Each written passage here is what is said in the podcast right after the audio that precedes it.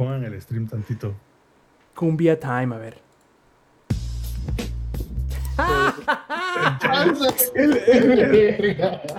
Langaria.net presenta Showtime. El podcast más Hola y bienvenidos a la edición 268 del Showtime Podcast. Yo soy Roberto Sainz o Rob Sainz en Twitter y aunque ven ahorita que nos hace falta el, el ex, al ratito se nos une, ya verán. Antes de pasar a las presentaciones me gustaría pues darles un pequeño adelanto de lo que les tenemos planeado eh, platicar esta noche. Espero yo tengamos el tiempo suficiente para hablar de todo ello. Si no, bueno, haremos nuestro mejor intento. Primero que nada, empezaremos con lo que hemos estado jugando. Este, el ingenierillo y yo les hablaremos de Tunic, un, eh, ya verán, medio Zelda, medio Dark Souls, medio... Eh, está, está, interesante el asunto. Eddie tocará base nuevamente con Gran Turismo 7 y nos platicará de cómo le ha ido en esta semana desde eh, que platicó bastante bien de él la semana pasada. Y Sams nos va a hablar también de God of War y de Sniper Elite 4. Vamos a ver si ahora sí alcanzamos. Y si tenemos espacio para las noticias, hablaremos, o Lex nos hablará, de cómo fue que Riot baneó una gran cantidad de cuentas de la región de Latinoamérica Norte.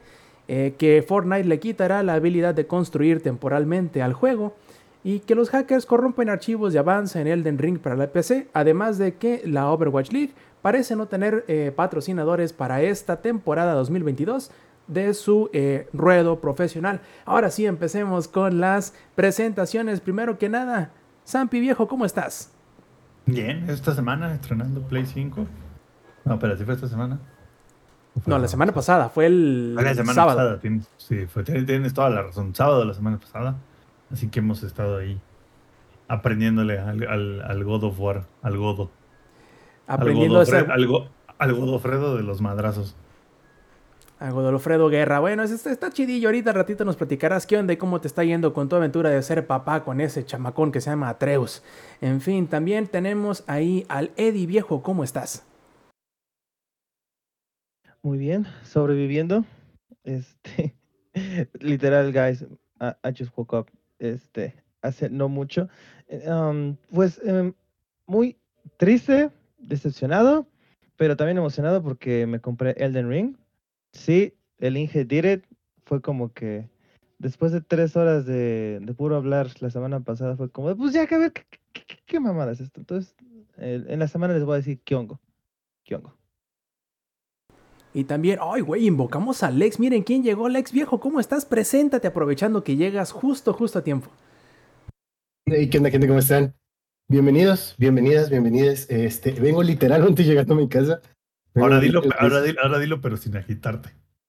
Es que vengo en bici, güey. vengo llegando eh, justo a tiempo aquí al desverguito. Todo chido. Todo chido. Eh, tuve que salir porque me obligaron. Me dijeron, güey, nos vamos a llevar el cable Ethernet si no sales de la casa por jugar el Den Ring. Pues bueno, ya vengo regresando para jugar el Den Ring. Ah, al podcast no, a, jugar el Den Ring, prioridades. Ah, sí, sí, al podcast, al podcast regresé. Perfectísimo. Y otro que tiene un problema medio similar es el ingenierillo viejo. ¿Cómo estás? Muy bien, ya estamos aquí listísimos para otro Elden Cast. Muchísimas gracias, señores y señores, para eh, que, que, nos sintonizan para escuchar todos los detalles, los secretos, toda la historia que hemos descubierto acerca de Elden Ring. Rani, la waifu de calidad.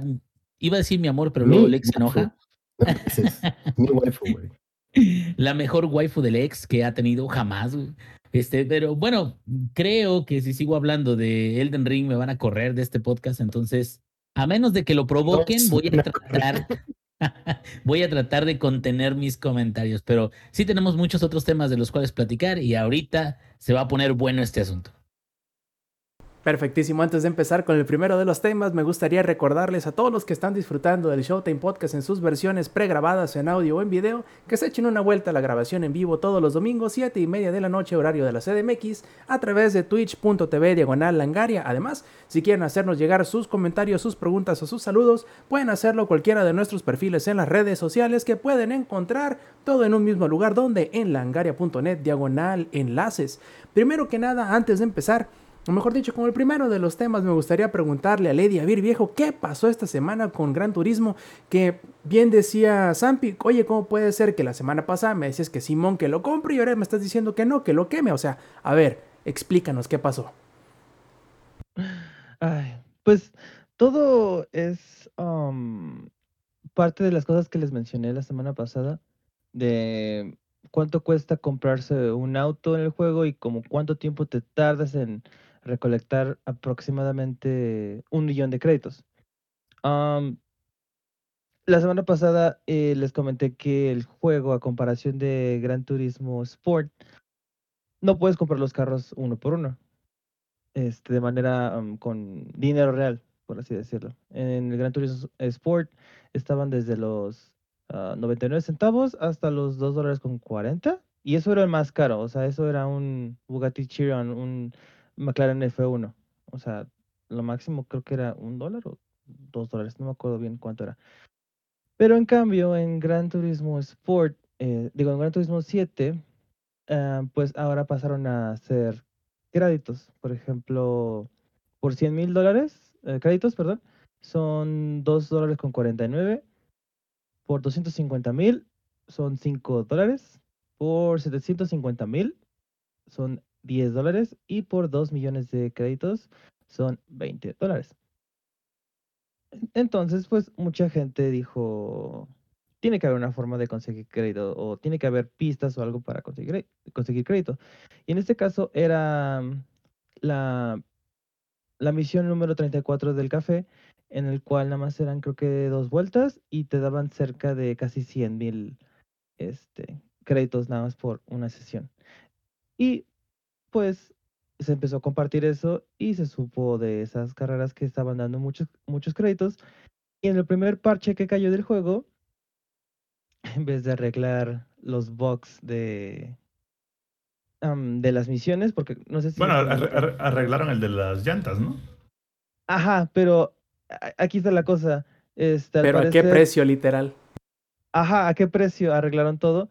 Eh, no, sé, no, sé, si les comenté en el podcast pasado que eh, había una misión que no podía hacer porque era campo traviesa y te, pusieron llantas Sport en vez de llantas para tierra. Eso era un bug. Y así eran en, varias, eran como nada más como tres o cuatro este, misiones, ¿no?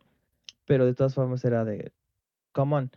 Entonces arreglaron eso, pero también a la par, literal tengo ahí una foto en el que no, solo, no solamente fue una misión eh, o evento, sino fueron como 15 eventos en los cuales de, pasaron de 60 mil créditos por, eh, por, por evento a 30 mil créditos por evento. O sea, lo cortaron a la mitad o menos. O sea, fue, fue todo con la maña para que este, para que no pudieras obtener créditos. Y para no, lo, lo, hicieron porque querían este, que la gente jugara toda la gran variedad de misiones, ¿no? Para que tuviera la experiencia completa. Exacto.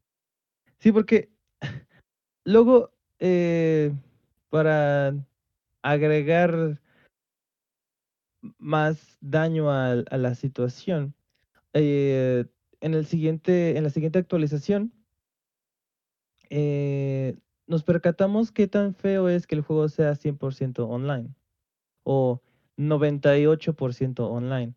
Pues resulta que en la siguiente actualización el juego se cayó por casi 36 horas.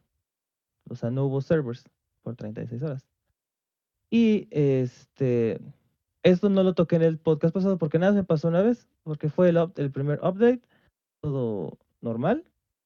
Y, y pues, ah, no, era un, era un, era un mantenimiento de servers a las 12 de la, de 12 de la mañana a 3 de la mañana.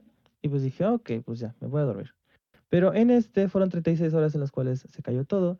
Y las cosas online, lo único que está online en el juego es, son unos eventos bien píteros y unos carros que no son tuyos. O sea, literal, es un demo.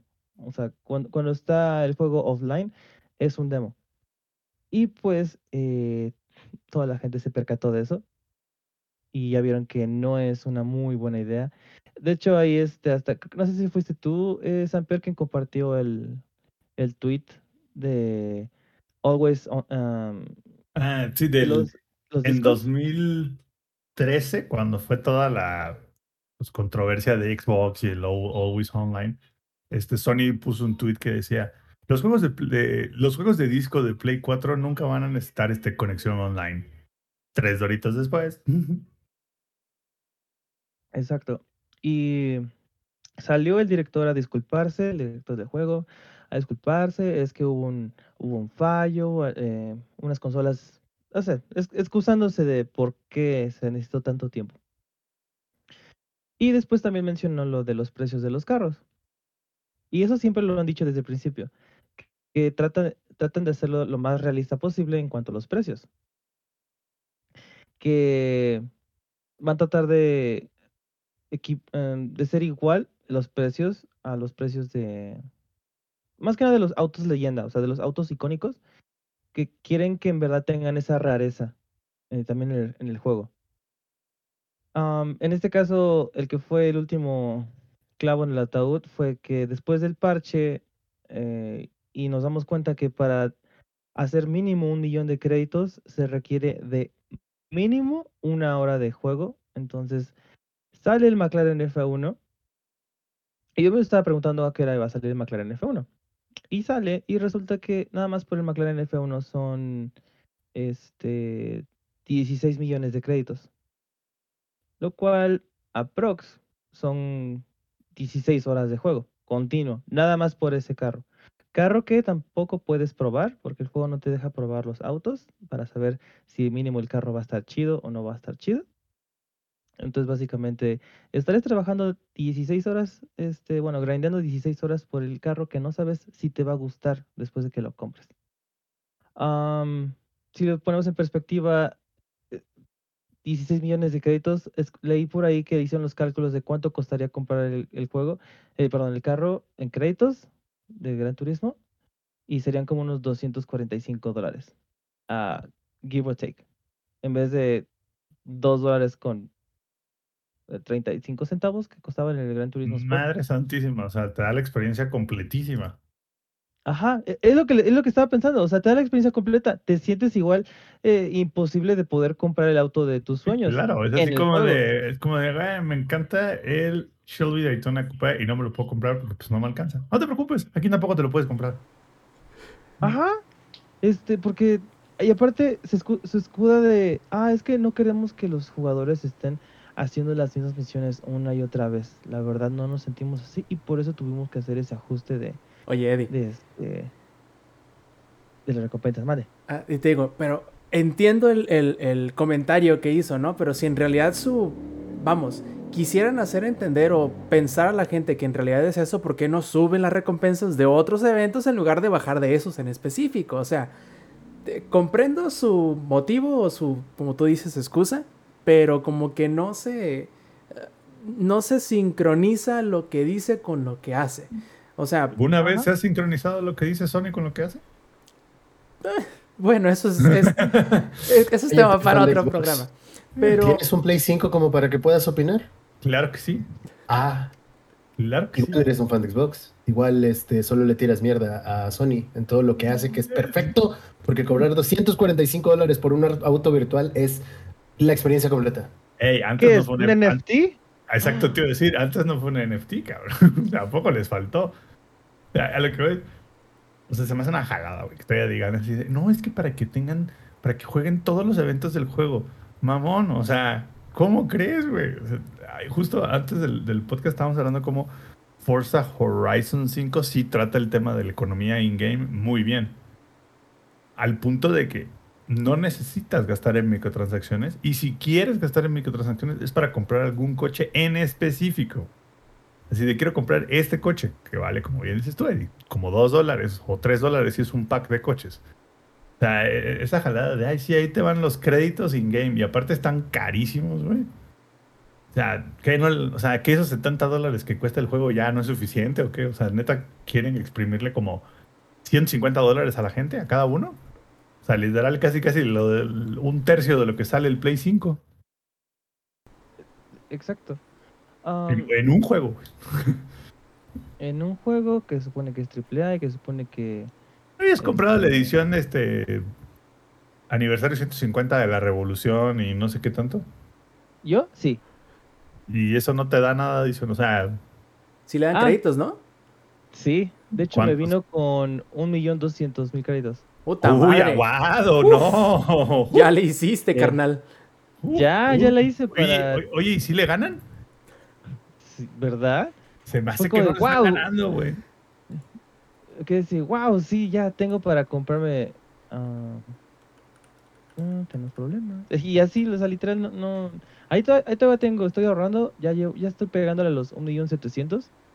Este, pero imagínense que la gente normal y que es cuerda y que no se compra estas mamadas, que no se haya comprado esta edición, pues a lo mucho tendríamos... 700. Ajá, give or take. O sea, ¿Y, y cuántas horas de juego llevas? literal, me enojé tanto que la semana pasada, que esta semana nada más jugué el lunes, martes. Entonces pueden ser que han sido como unas 15, 16 horas aproximadamente. Y eso es nada más haciendo los eventos de café, no estoy haciendo otra cosa. O sea, sí te da algo de dinero, pero es como de, güey, te estoy dando un chingo de dinero, pero de repente vas a voltear a ver los, este, es, es ese meme de que tú, bien humble, con todas, este, todo tu dinero ahorrado, y ves un pinche titán de 50 pisos de altura, los precios de los carros de Gran Turismo 7. O sea, no, no, no hay forma, Hey, no hay Eddie, forma. Ah, es, es como este. Es, como, como cuando yo trabajaba con Colombia, güey, que sí, sí. No, es que este vale así de, no, es que aquí pagan 10 millones al, al- a la semana. Y tú, ah, no mames. Hasta que ves cuánto vale el puto peso colombiano y dices, no, hombre, güey, o sea, les, como para tres quesadillas les alcanza con esos 10 millones. Entonces, Gran Turismo tomó el mismo approach, güey, así de, mis créditos no valen nada. Así de, ubicas los rupis. Esos son mis Ajá. créditos. Oye, Eddie, y lo peor del caso es que son, eso solo sirve para lo que pasó precisamente a la mitad de la semana, que fue que ahora resulta ser que Gran Turismo 7 es el juego peor evaluado por la comunidad de Metacritic de Sony. ¿Quién se lo iba a imaginar? Hace rato que, me, que revisé, que me imagino que no habrá cambiado mucho. El user score de Gran Turismo 7 es 2.2 sobre 100. Madre O sea, no sobre 10. Sobre, sobre Sobre 10, 100. ¿no? No, sobre 100. Ah, no, ah, claro, el del, el del user es hasta 100, tienes toda la razón. El del critics es el que, ah, tienes todo, a ver.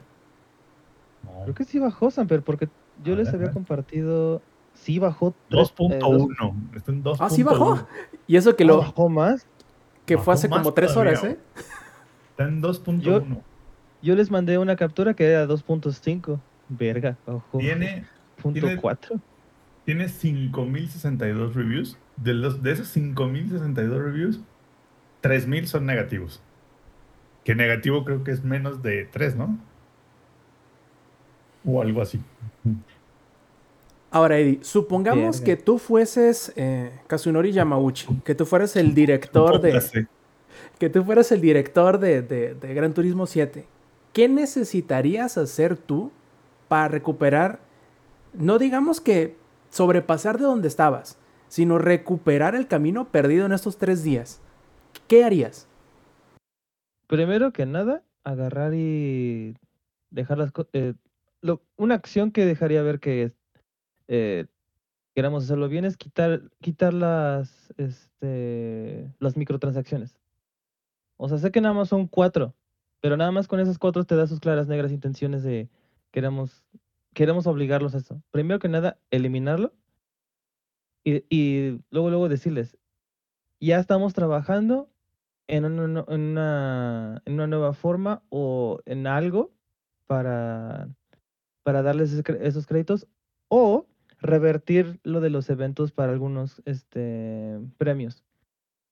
Porque literal, ya tenía, ya tenía la comunidad y, eso que me unía a esa, ¿puede decirse que me unía a esa comunidad? O sea, simplemente este, Twitter me recomendó personas de, de Gran Turismo y pude ver eh, las pistas y todo que daban esos créditos. Entonces, sería revertir eso. O sea, regresar todo a la normalidad. Sí, sería un gran comienzo. Este, para dejar en claro que su, su, su enfoque es la comunidad y y no el dinero, porque aquí lo dejaron ver que es 100% el dinero y que la comunidad es como de, ay, pues es que, ah, porque ahí te va. La otra parte, literal, es así, es, es así de, ah, es que ustedes no comprenden. Lo que nosotros vamos a hacer es en el futuro vamos a agregar más pistas, torneos, eventos para que se puedan ganar más dinero. Es que ustedes no están viendo the, bigger picture. Así literal lo, puso en el en su comunicado. O, sea, no han, no han salido a decir, hey, ustedes, estamos analizando el tema de la economía del juego. Sea, ya ellos salieron y dijeron, la economía está bien, güey. Ajá, o sea, así literal, ni siquiera, o sea, lo único que pidieron disculpas fue por el server caído de 36 horas. Ahí sí, pinche, si le estaba yendo mal, eso fue lo que los puso en el ojo del huracán. Y este, y, y para hacer cosas peor, porque nadie se había dado cuenta de todo esto, porque ¿quién chingados en su sano juicio va a grandear por casi 16 horas para comprarse un auto de 16 millones de créditos.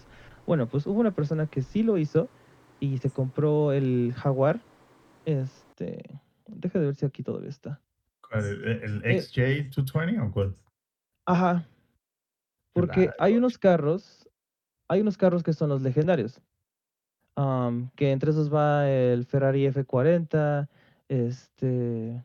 O sea, todos los coches que, que de niños estaban en póster, básicamente. Ajá, literal, los que estaban en todas las revistas, esos. Este, y estuvo ese Jaguar, que en el juego igual cuesta 16 millones de créditos. Pues no sé si se acuerdan que les comenté la semana pasada que les dije. cuando corren el, auto por mucho tiempo, ahí aparecen sus millas y toda la cosa. Y después va a llegar un momento en el que el auto ya no va a dar lo que, ya no va a dar su mejor desempeño, porque es como en la vida real. El motor este, ya se, pues ya está con mucho kilometraje, el chasis ya no aguanta porque pues ya no, ya no es lo que era antes y esas cosas. Y para que no compres auto, ah, porque eso sí, el, el, juego no te deja vender autos. O sea, lo compraste y ya te lo quedaste. No te deja, no te deja venderlo. Entonces, este, como nada más puedes comprar un auto durante toda tu estancia en el juego, pues tienes que comprarle un nuevo chasis y un nuevo motor y dices, ah, ¿qué tan, qué tan mal podría, qué tan mal podría hacer eso? Pues. Cuesta la mitad del coche, ¿no? No, es, es más. Es más que el auto. Eh, el Jaguar XJ13 modelo eh, año 66. Su motor. Literal, yo, había leído mal. Yo pensé que decía 6 mil o 60 mil créditos, pero no. Nada más el motor te cuesta, te salen 6 millones. Que son como 30 dólares, ¿no? Esos 6 millones. Ajá. Ajá. Y nada más, nada más el motor. Ah, pero si te vas al chasis, pero si te vas al chasis, son 14 millones 400 mil dólares un crédito. Nada más del chasis. O, sea, no solo es difícil de comprar el coche. Una vez que los compras, ya no los quieres usar. Sí, literal. O sea, es exactamente la vida real, porque no se sabían que el McLaren F1 cada seis meses le tienes que cambiar la transmisión. ¿Lo uses o no lo uses? Ojalá y no tenga ese... Ese feature. Ese, ese feature acá. Oye, Eddie. ¿No, ¿No crees tú que, que igual estén saliendo mal los cálculos a Polyphony en el sentido de decir eh, que ello, vaya, a mí se me hace que Yamauchi es un tipo que, sinceramente, vive por estar sobando su carro todos los días, ¿no? Se le nota que, le gustan mucho los carros y el automovilismo y todo eso. Este, ¿no crees tú que haya como que cierto desconecte entre, entre lo que él piensa que la gente está dispuesto a hacer y o jugar para tener su carro? Como, vaya, que en pocas palabras le esté poniendo demasiada crema a sus tacos y piensa que la gente va a soportar o cree que ese es el disfrute para la gente, no nada más el conducir el carro, sino el tener que esforzarse para obtenerlo y además esforzarse para mantenerlo en el punto óptimo que digamos, puede que a ciertas personas le agrade eso, pero la mayoría de la gente no creo que lo vea necesariamente atractivo.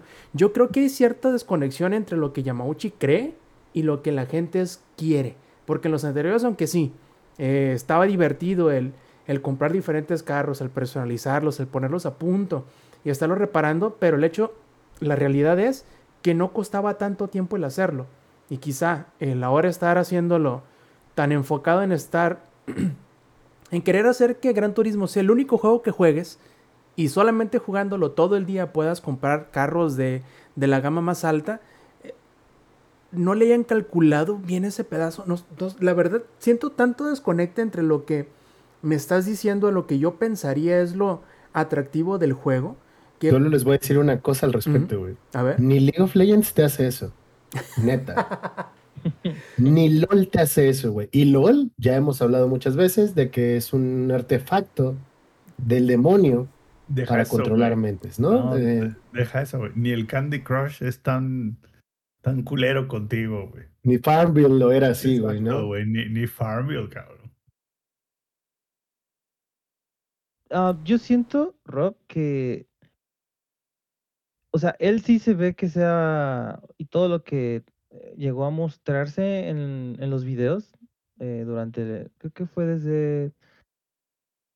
Noviembre o diciembre hasta, hasta marzo, porque estuvieron casi soltando como un video cada 15 días o cada 20 días, aprox mostrando los features o lo que puede hacer o lo hermoso que es este Gran Turismo y siempre fue el, director, como eh, Yamauchi, ¿verdad? Este y yo siento que en parte no es su culpa, pero es mm, de alguien más arriba. Así como que vemos, pensamos que él es el, él es el, la autoridad más alta, que son los Gorosei, eh, como en One Piece, pero resulta que no. Resulta que hay alguien más. Y ese alguien más es Sony, porque es, es literal es el que le da, el que les da el dinero. Entonces, este, siento que no fue tanto su culpa, pero eh, sus palabras son muy de patadas de ahogado. O sea, yo siento que Sony lo tiene de los huevos, así de, no, este, oblígalos a, a esto, esto, esto, esto, esto.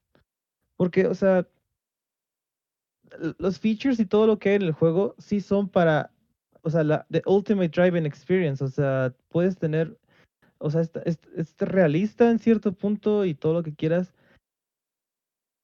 pero también le agregaron las cosas realistas de lo que no nos gusta del mundo real, lo cual es no poder comprarnos lo que nos gusta. ¿Me explico? O sea, porque se supone que para eso son los juegos de autos, para o sea, e, e, es como si en el gran, en el Forza Horizon, ¿cuál es el juego de la portada? ¿Cuál es el juego de la portada? es eh, el AMG, el AMG One. E, es, es como si te compraras el, ese puto juego y ese carro no te lo pudieras comprar porque no te va a alcanzar nunca. ¿No? Es como de, what the fuck. Yo cuando puse Forza Horizon 5, literal me regalaron creo que cinco juegos por haber jugado Gran Turismo 4, gran, eh, perdón, Gran Turismo 4. Este, por haber jugado los Forzas anteriores. Ajá, por haber jugado todos los Forzas anteriores, literal, me dieron un madral de el P1, me dieron el P1, o sea, yo grité al cielo porque y, me mama el P1. y, te dan coches chidos, güey, no te dan sí. pura basura, güey. Exacto, o sea, aparte te dan puro, puro pinche carro, este, hypercar o aprox, ¿no? Y entonces siento que es eso. Sony los está. Son ya como el tío conspirador. Siento que Sony no es el que está detrás de todo esto, moviéndole como sea para exprimir con sus prácticas anti-consumer. La verdad, creo que es lo que estuvimos. Acá, acá están, la, acá están las recompensas del Forza Horizon 5. Es el, el Viper GTS el Lamborghini Huracán, Lamborghini. Centenario, McLaren Senna, McLaren P1, el Ford GT y el Porsche 911 GT2 RS. Ahí nomás. No, que, ahí van, que, ahí van como, como 100 millones de créditos, ¿no? De Gran Turismo 7. Uf, hasta más. Uf, nada más de nada de pensarlo, pinche Gran Turismo hasta empezaba a ver como Fry cuando le dijeron cuánto tenía en su cuenta de ahorros de hace 3000 años. O sea, Literal, este, pues sí, Rob, siento que esas son las, cosas que necesitan cambiar. O sea, siento que no van a poder cambiar lo del always online porque el juego literal es 100% en línea, o sea, se te va el internet y valió verga todo lo que estabas haciendo. Ni siquiera, ni siquiera te deja terminar el evento, o sea, ni siquiera te deja guardar un poquito en la nube, en el caché.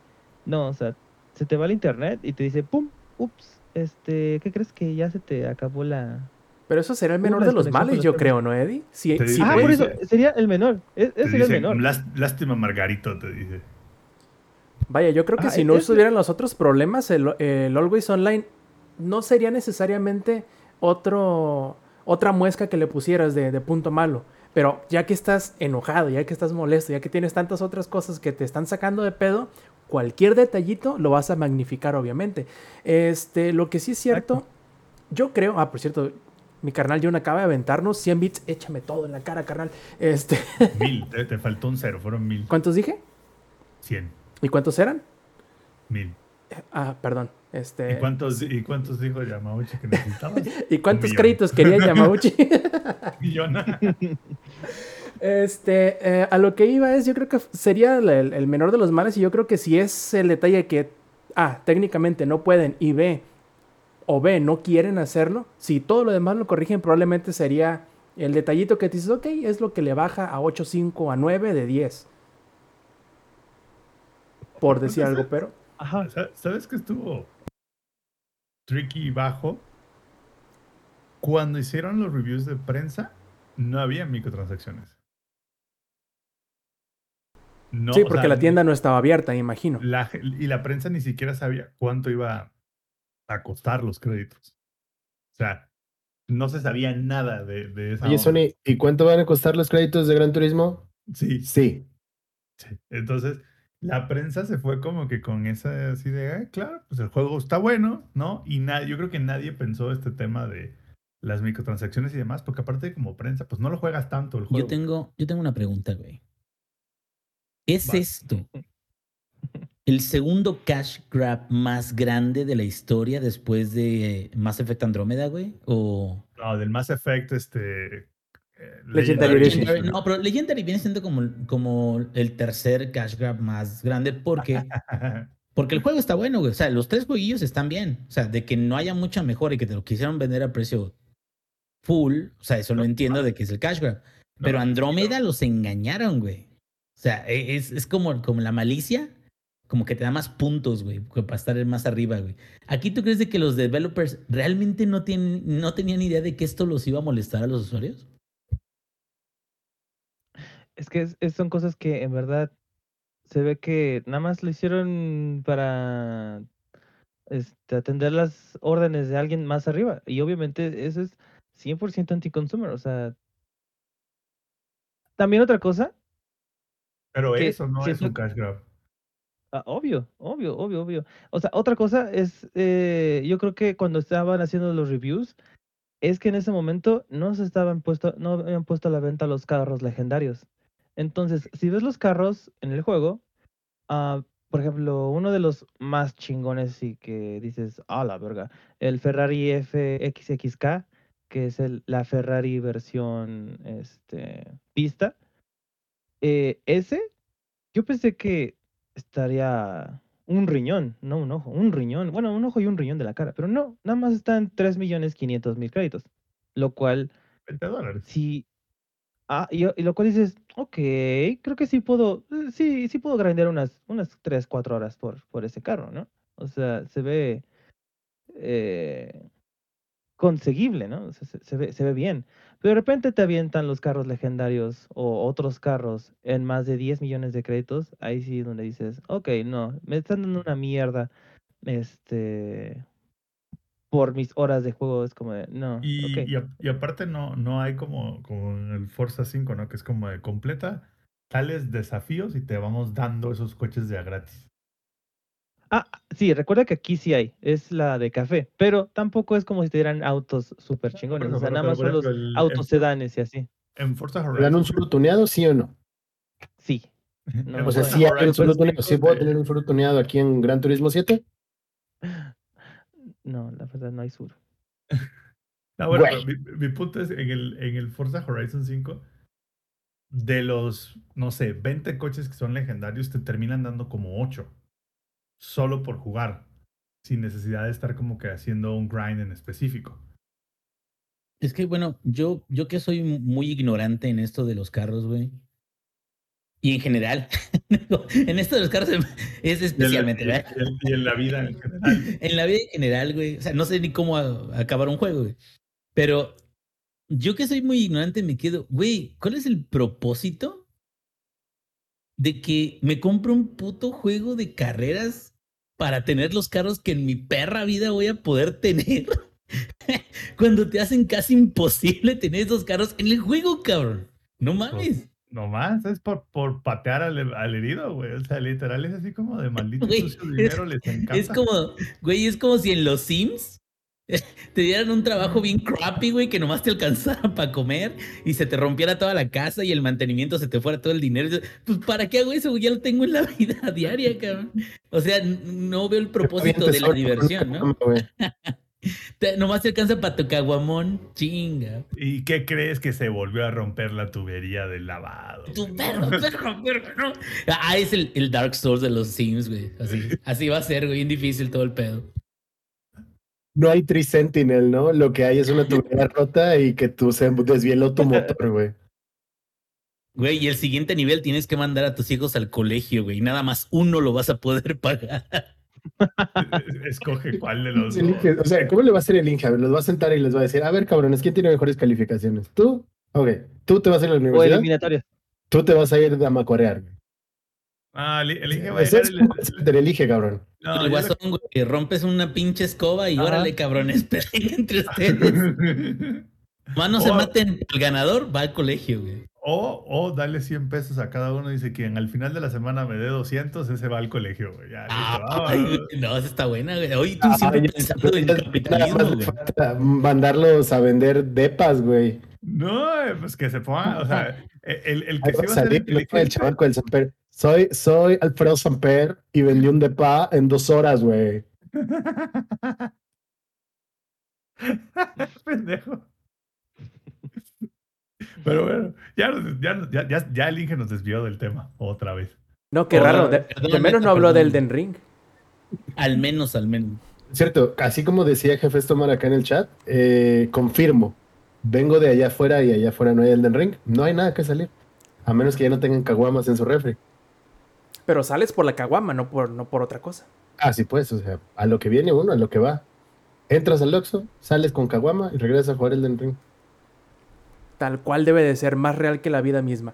Este, pues bueno, vamos a ver entonces, Eddie, qué, qué terminen haciendo con la eventual actualización que yo creo llegará la próxima semana de Gran Turismo, a ver si se hunde más o si logra levantarse y recuperar un poquito el terreno perdido. Ahora, pasemos al siguiente. Ahí me gustaría saber, yo quiero que me cuente el Zampi cómo le ha ido en su aventura del padrazgo que se llama God of War. A ver, cuéntanos. Eh, Link, ya había hablado de God of War. Y creo que tú también, Rob. Creo, probablemente. Pues, todo el mundo, ¿no? O sea, en general, pero me refiero así en especial, no me acuerdo, ya tenemos cuánto. Un montón. Bueno, yo, yo lo jugué tarde, güey. Entonces, probablemente el último. el último fui yo, güey. Usted dice, yo lo jugué tarde. No, no, no. jugando ya, mamá. por ejemplo, yo lo jugué no, eh, había sido un super boom y what que no mames, cómprate. Y yo no me compré el PlayStation 4 hasta finales del 2018, más o menos. Entonces, hasta el siguiente año fue cuando lo jugué yo, güey, que se me hace que es lo, que recuerdas de que a lo mejor yo platiqué acerca de eso, güey. Bueno, pues ya, como me compré el Play 5, fue así como, viene en el PlayStation Collection, dije, me, pues va, porque yo ya, de hecho yo sí he jugado. Curiosamente, a pesar de que mm, es el primer Play que tengo, mío, mío, mío, yo sí jugué God of War 1, 2, 3, el remaster. Y jugué, eh, creo que uno que se llamaba Ascension, creo que era. Que era el que tenía el soundtrack de. ¿Cómo se llama este pinche grupo de metal, güey? Que el, el, soundtrack era. Ahorita les digo de quién era. Se me fue. Era de Trivium, el, el soundtrack. No, no, no, no lo ubiquen. Sí, era una canción que se llama Shattering the Skies Above y ah, era... Puede ser. Yo te iba a decir, ¿que no es de Tyler Bates? Que ese güey ha sido el compositor de... No, no, no, no. Es, en uno de los God of War Trivium fue parte del soundtrack del juego. Y, y de hecho, el soundtrack se llamaba este, God of War Blood and Metal, se llamaba. Estoy buscando por acá. Estoy tratando de encontrar de cuál era. Y bueno, en, en, en ese, en ese disco, en, en, ese soundtrack estaba Killzone Engage, estaba Trivium, Dream Theater, Opeth. Desde ahí fue de lo. Ah, era de God of War 3, ya lo encontré. Entonces ahí fue como que lo último que jugué. Entonces me aventé el 1, 2 y 3. Que el 1, 2 y 3 los jugué la versión remaster. Los jugué tardísimo, evidentemente, porque pues los jugué la versión remaster, creo que era de Play 3, creo que era de Play 4, una madre así, de Play 3. Bueno, ya me los chuté. Este. Y estaba, se me hicieron muy buenos juegos, todo muy chido disfruté mucho el, como que la, eh, la, parte épica del juego y no sé qué, que la madre. Y yo, la neta, no había ni leído ni escuchado mucho de este God of War, más allá de que era un reboot. Entonces dije, ah, pues, ya que me compré el Play 5, venía ahí y dije, ah, pues vamos a darle, ¿no? Entonces, mi para mi sorpresa, pues no es nada, no tiene nada que ver con los God of War anteriores. Y no me refiero al tema de historia. El juego en sí es súper diferente. O sea, sí se nota que como que dijeron, güey, ya hay que cambiar la dinámica del juego. Porque no solo fue un tema de cambiamos la cámara, sino que en sí todo el juego cambió. Por ejemplo, algo que me sorprendió fue, solo tienes un arma. O hasta donde yo voy nada más hay un arma, que es el hacha. Y that's it. En los God of War anteriores te daban varias armas que podías ir desbloqueando. Pero también tienes tus puños. Ah, no, bueno, pero pues Los puños son las peores armas de toda Grecia. O sea, les puedes agarrar a madrazos o con tu hacha. Pero lo que voy es que en los God anteriores, Eddie, y te iban dando varias armas a través de la historia. Y de hecho era muy diferente jugar con una o con la otra. Y ibas como que progresando, te ibas agarrando tú tus almitas que ibas como que recuperando y con eso ibas mejorando las armas. Aquí, pues obviamente le dieron como que un giro y dijeron, no, eso ya no, entonces nada más tienes un arma y como es mundo abierto, entonces pues tienes que explorar para que te den recursos y con esos recursos ir mejorando tu, tus armas y tu armadura y te crafteas armaduras. Entonces como que le dieron un, una onda muy RPG que antes no tenía God of War. O sea, God of War anteriores no era RPG, era un slasher muy épico porque pues sí te aventabas aquí que las batallas contra los titanes y me acuerdo mucho en el creo que es God of War 2, creo que es, que el jefe, ya esto, entonces spoiler, pero pues no manches, ¿no? El jefe final es, Zeus, ¿no? Entonces, o era el God of War 3. Bueno, uno de esos dos, el jefe final es Zeus y haces un cagadero. Si te peleas con el Zeus y haces un reverendo cagadero, era el 2. Porque haces un reverendo cagadero y justo cuando termina la pelea, ahí empieza el God of War 3. Entonces, la neta, o sea, está muy chido. o sea, esos God of War estaban muy chidos. Y sí lo extraño con este God of War de ahorita. Porque no es que esté mal el juego, no es que no sea épico. Solamente es una dirección diferente.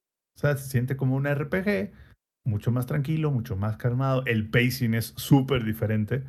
O sea, aquí es, llegas a un punto, hay una secuencia de pelea, haces la secuencia de pelea, hay un acertijo, avanzas un poco, exploras. El chamaco no se calla el chingado, el, el, pinche Arteus que te trae bien harto, no se calla.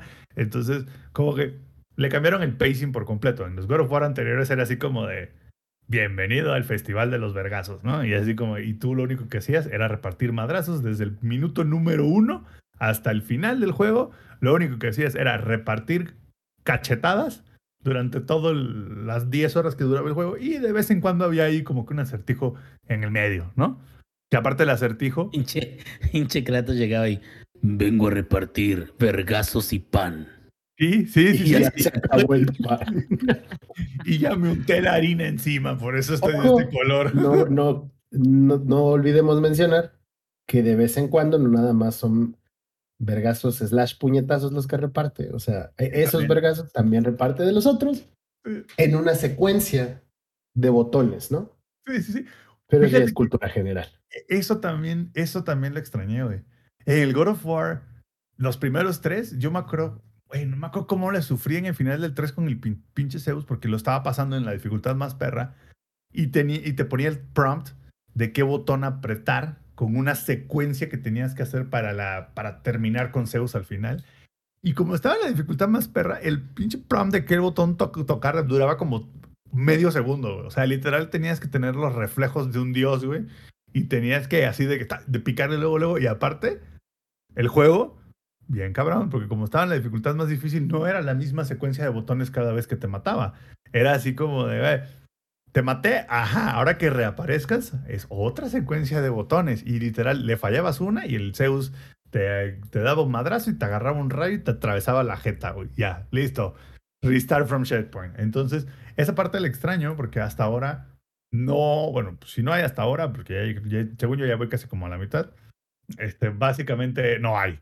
No hay esos prompts de esas peleas épicas que es así como de, güey, ya le partí medio la madre al boss, ya le consumí como un cuarto de la vida. Hay una secuencia de botones que esa secuencia es súper épica y tiran el edificio encima del güey y entonces salta y luego me acuerdo mucho que luego cuando estabas peleando con los titanes era así como que te pasabas por adentro del titán y o sea como que le, le, que le pusieron mucha salsa a los tacos en los tres primeros bueno los cuatro primeros porque también estaba el Ascension y en este fue totalmente un cambio entonces es como es más RPG mm, hay madrazos sí pero más controlado hay secuencias con una cantidad predeterminada de enemigos Casi no me he encontrado ningún boss, lo cual ha sido muy triste, porque literal es como, ah, pues no hay muchos bosses.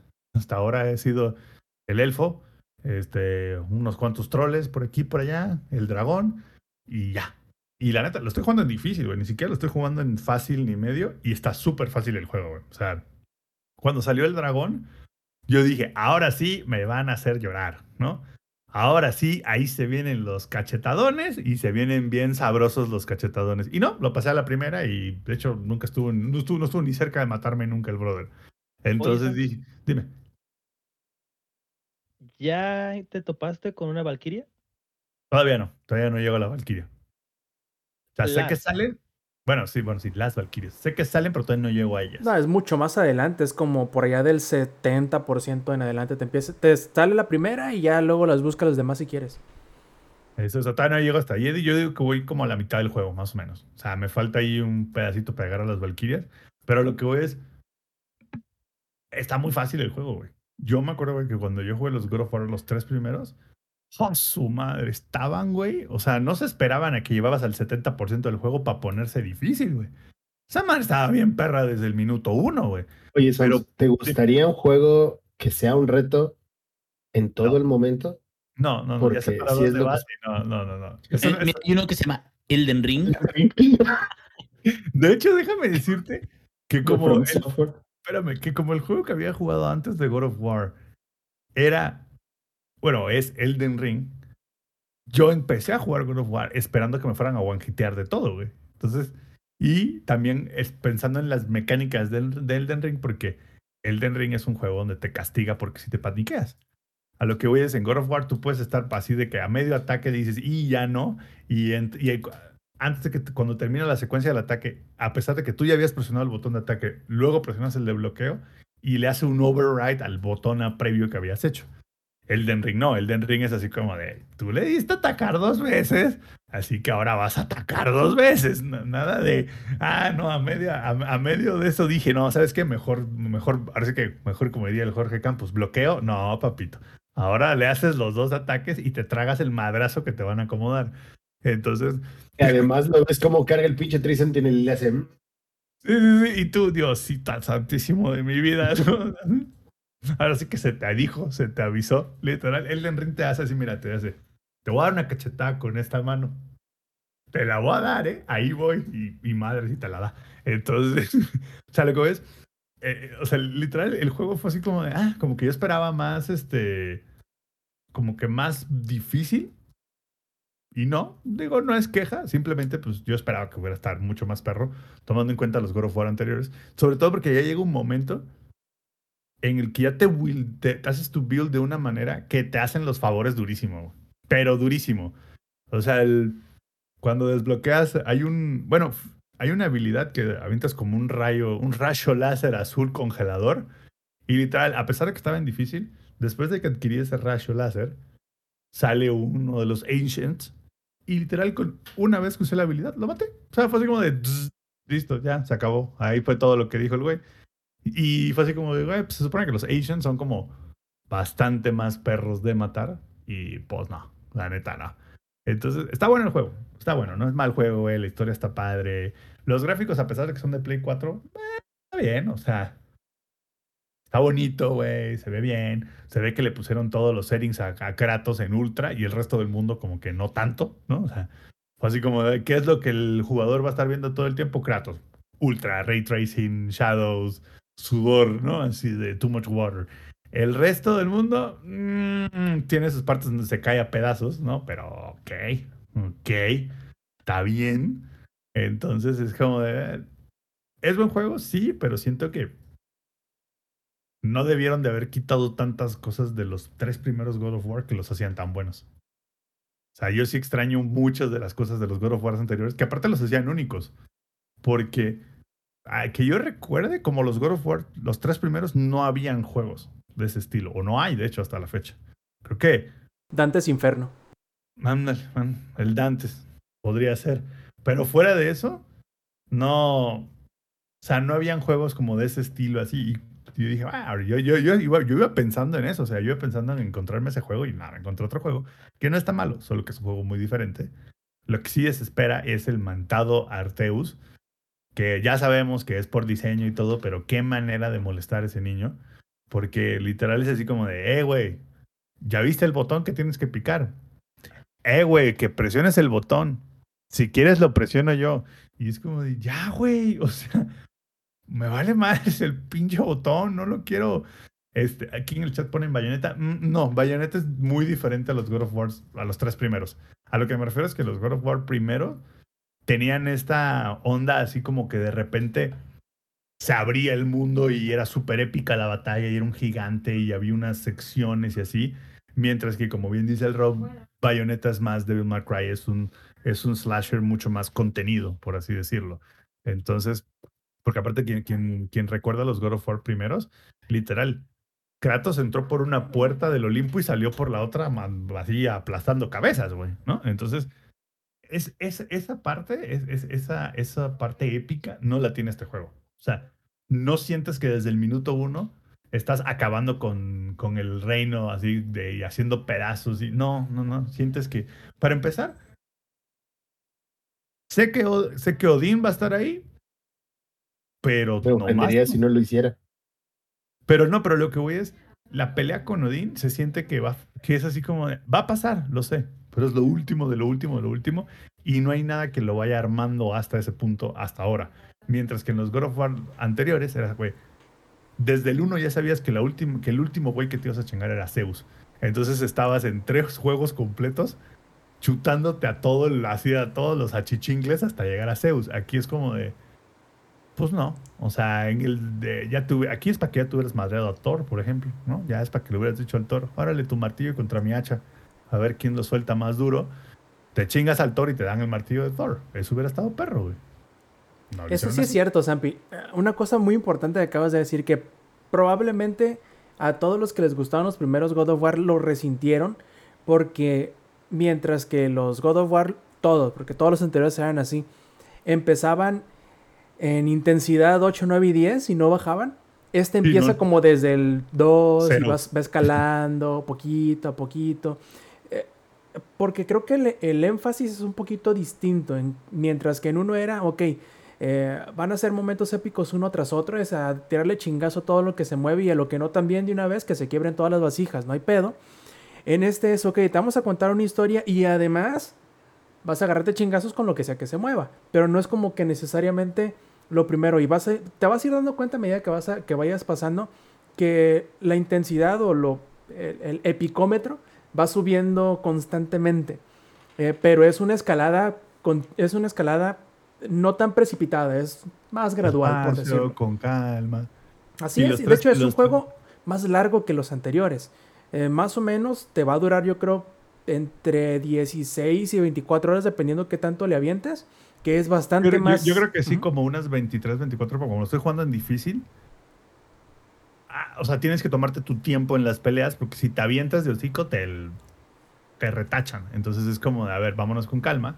Lo que descifro quién me va a salir y cómo atacarlo. Entonces por eso te vas a echar los 24 horas. Pero sí, o sea, yo, yo, yo, yo estaba esperando, o sea, a lo mejor está mal, ¿no? Porque yo me quedé en los God of War de hace como 8 años, creo que tenían esos God of War. El último creo que salió que ha salido como 2010, ¿no? Creo que salió el 3 o 2012, una cosa así. El Ascension creo que salió 12 o 13. Fue, fue de los últimos del Play 3. Bueno, me quedé en esos God of War. ahí te va, ahí, te va una analogía, Zambi. Ahí te va. La diferencia entre Kratos de los primeros juegos al Kratos de este último juego. La barba. Además de la barba. que ahí sí me quedo, ah, cabrón, o sea, bueno, bueno, luego platicamos de la barba. La diferencia es más o menos como el tipo de tono de héroe de Wolfenstein, el reboot, de Blaskowitz, cómo actúa, cómo es un poco más vulgarzón, es un poco más de, sí, vamos a matarlos a todos, sí, a destruir todo eso. Y a lo mejor, bueno, no exactamente, este, pero a lo mejor podría decir el, el nuevo Doom Guy, a lo que voy es, se siente como una seriedad añadida precisamente a lo mejor en pro de tratar de entregar una historia más, más este, compleja que involucre más a los espectadores. Pero sí se pierde un poquito como lo raunchy, ¿no? Como lo... Como lo, lo, echi, güey, porque... Lo echi, lo vulgarzón, que, que te acostumbras a ello y hasta aprendes como a disfrutar ese, ese tipo de... El, el gore, güey. El Gorde eh, anteriormente era mucho más, güey, mucho mayor. Sí, claro, brazos y porque, porque aparte los el Kratos anterior, cada vez que mataba a un dios, no nada más le, le, quitaba la barra de vida y ya, no, ya al final le dejaba caer un edificio encima, después le aplanaba el edificio, levantaba el edificio, lo quemaba y le volvía a tirar el edificio encima, güey. O sea... Luego le los escombros y si le quedaba cabeza se la rebanaba. Exactamente, ¿no? Con, con una navaja de afeitar. Entonces, el, ese Kratos de los tres primeros juegos. Aparte, ya ves que aquí tienes el Spartan Rage, ¿no? Aquí se siente que el Kratos está bien tranquilo hasta que desata el Spartan Rage. En los tres primeros God of War tú decías, este güey en cualquier momento le va a dar un paro cardíaco aquí. O sea, este güey en cualquier... O sea, este güey está en Spartan Rage 24/7 y nada más cuando activas el Spartan Rage como que se mete una línea y dice, ahora sí, vámonos contra todos. Y aquí es como que...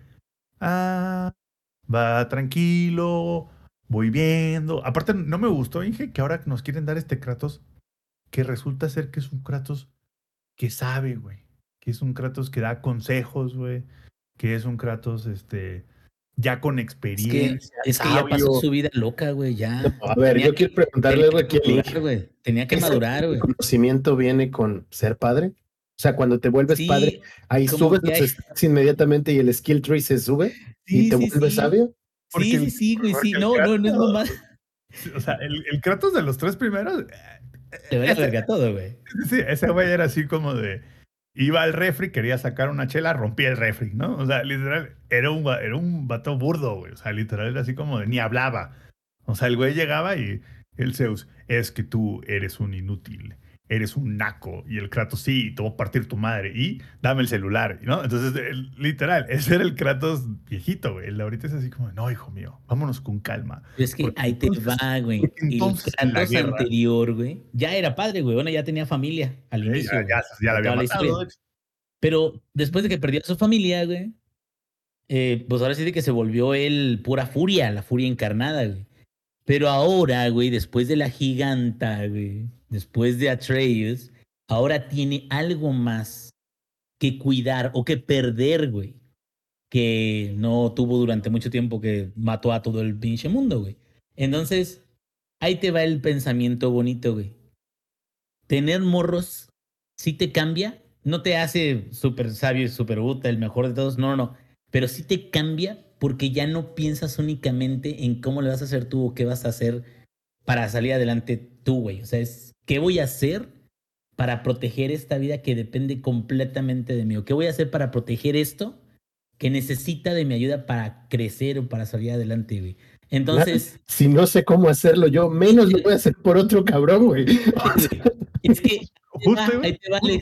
ahí te. Ahorita eso es, y, yo lo entiendo perfectamente bien, y es más, güey, qué chingón la gente que dice, no, yo la neta no le entro, güey, porque es, es, es, eh, es más huevos, güey, a que tratar de hacer como que una crianza fallida, ¿no?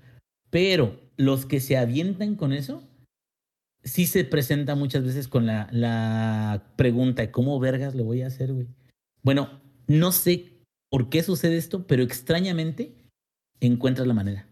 Es bien súper raro, cabrón, pero o sea, y aunque lo hagas mal, pero se encuentra la forma y se encuentra la forma de avanzar, los que se avientan, güey. Y yo la neta siento de que a lo mejor por eso le quedó bien el papel de papá, como de ahora yo te voy a cuidar, boy, y, la, y que no sabe ni hablar con él, y que no se lleva bien con él, y que le cae gordo y todo, pero lo trata de cuidar porque sí es su hijo, güey, tal cual. Que, aparte, el, el, el, el Atreus es, ¿qué vamos, a, ¿qué vamos a comer? Y el Kratos pollo rostizado, ¿no? O sea, literal es como... El pollo feliz, güey. Ya te traje un pollito. Ya te traje tu Y lo tienes que matar tú. Sí, sí, sí, exacto, güey. O sea, Oye, jefe, pero se me antoja McDonald's. Hay McDonald's en la casa. Boy. oye. Sí, o sea, a lo que. O sea, le, le, le, ca- le cambiaron mucho, mucho, mucho al Kratos, güey. Pero, a tu punto, el Kratos ya era, ya era papá en el, en el God of War 2 y no tuvo ese cambio. Más, más bien hasta, ay, Lex casi se nos mata, más bien hasta el segundo chamaco fue que como que ya se nos, ya se nos calmó. Que aparte me da otra curiosidad así del Kratos, ya se ve como, 60, ya como en sus 60 años y el Arteus tiene como 10, ¿no? O sea, o sea ya, ya vino tarde a lo mejor y por eso se calmó, pero digo, son, son, eh, son cuestiones menores, ¿no? Pero sí son cosas que como que lo desconectan mucho. Digo, entiendo que es un reboot de, de God of War, pero me quedé, pienso yo, güey. Entonces, ¿por qué seguía siendo Kratos? Hubieran aprovechado para sacar un personaje totalmente nuevo. De por sí ya habían cambiado de mitología, o sea, ahora están en la mitología nórdica. Bien pudieron haber buscado, o sea, recrear una de las historias con uno de los personajes de la mitología nórdica y dejar por completo a Kratos. Y creo que eso hubiera solucionado todos estos desconectes así de que, güey, es que en el, God of War 1 al 3 era, era una cosa y este güey es otra cosa. Parece que son dos personas diferentes. Entonces yo creo que ahí también se les fue la oportunidad. Pues, bien pudieron haber hecho así como, "Güey, ahí te va God of War reboot con Thor ahora, ¿no? Y ahí te van todas las, todas las chocoaventuras de Thor, que tiene miles y miles y miles. Y vaya que sí. Bueno, Sampi, entonces nos estarás contando en las próximas semanas qué tal te va con la, entre comillas, segunda mitad del juego. Espero que, que te termine de, de convencer. Ah, digo, no, No, no, no te está sí me- desagradando. No me desagrada, solamente eh, creo que pudo haber sido mejor. Perfectísimo. Y ahora, eh, yo creo que, no, oye, Sampi, de- te está tocando como que la maldición de vamos a hablar de Sniper Elite la próxima semana, y la próxima semana, y la pro- Porque ahorita quiero a- a ver si me ayuda el ingenierillo. No vamos a hablar del Den Ring, vamos a hablar de Tunic. Este, Inge, ¿qué tanto has jugado de Tunic? Así como que Mira. en horas. Tunic he jugado como unas. eh, Tunic es como un Elden Ring. Oh, que la chinga. He jugado como unas dos horas, más o menos, güey. Este no llevo mucho, pero ya me enfrenté a un par de jefecillos. ¿Y cuántas Y horas en. Ring esta semana? Eh, como unas 28. Bueno, pero y aparte ni siquiera avancé tanto porque acuérdense que juego en PlayStation 4 y luego. Ah, bueno, pero no, no estamos hablando de eso. Espérate, vamos, vamos a regresar. Rebobinamos, güey. Y Tunic, ¿verdad? Tunic, Sí. fíjate que eh, es un jueguito que sí, la neta, no esperaba absolutamente nada. Sobre todo cuando, cuando el Game Pass libera juegos que no son muy, muy de renombre. Uno espera como indies que no necesariamente van a tener a- aquello que te cuadra a ti, ¿no? Que, que algo que, que te haga decir, ay, güey, o sea, qué chingón que metieron este juego.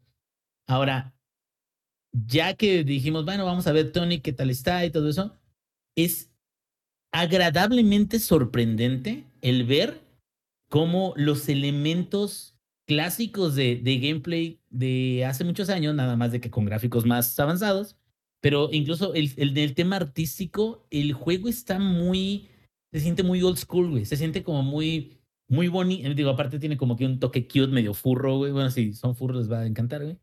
Pero bueno, los furros, bueno, no les digo eso porque los furros no son personas, dice. Gracias. No lo Entonces, digo, es la ciencia. lo dice la ciencia. güey. Este, entonces, eh, lo chido de Tunic es, es esto. Sí es como Elden Ring. digo, no es mamada, güey, no. Es como de estos juegos que vas consiguiendo eh, currency o, bueno, sí, se puede decir como una moneda, como algo para poder adquirir otras cosas. Y los enemigos son suficientemente eh, fuertes como para matarte si te equivocas cierto número de veces. Y si te matan, regresas al último sitio donde descansaste y puedes volver a ir al lugar donde te moriste para recuperar ese, esa moneda. Eso es como que una, mecánica muy, muy, muy particular de ese tipo de juegos, que no es únicamente de los Soulborn. También es, por ejemplo, este, algo muy parecido en, en este Hollow Knight, por ejemplo. Eh, creo que hay otros como... Bueno, hay otros platforms que se parecen un poquito como... Me, me acordé mucho del, del Hyper Light Drifter, no sé si te acuerdes, Rob. O sea, me acuerdo como de las temáticas de, hay un mapa aquí que vamos a ir desbloqueando, descubriendo. Y como, digo, el arte es completamente distinto porque el Hyperlight es más de pixeles y todo eso. Pero lo que a mí me gusta mucho es de que este juego en particular está súper cute, está muy bien desarrollado, está la estructura de ir adquiriendo nuevas cosas o nuevos ítems o nuevos poderes, todo eso está muy bien llevado. Y ahorita yo quiero que tú me digas algo, Rob, porque es creo que lo que más me ha cautivado de ese juego no es, digo que, que está muy bonito y todo el gameplay y las zonas y lo que quieras, pero lo que a mí más me ha cautivado, que más se me hizo chingón, es la mecánica del manual. ¿Tú cuántas páginas llevas ya? Creo que ya lo completé. Necesitaría prenderlo y fijarme, prender la consola y fijarme si no me hace falta ninguna de las de las este, páginas entre medio, o sea, que tenga la, la, 16 y luego tenga la 20, no me di cuenta que me falta la 18 y la 19, por decir algo, ¿no?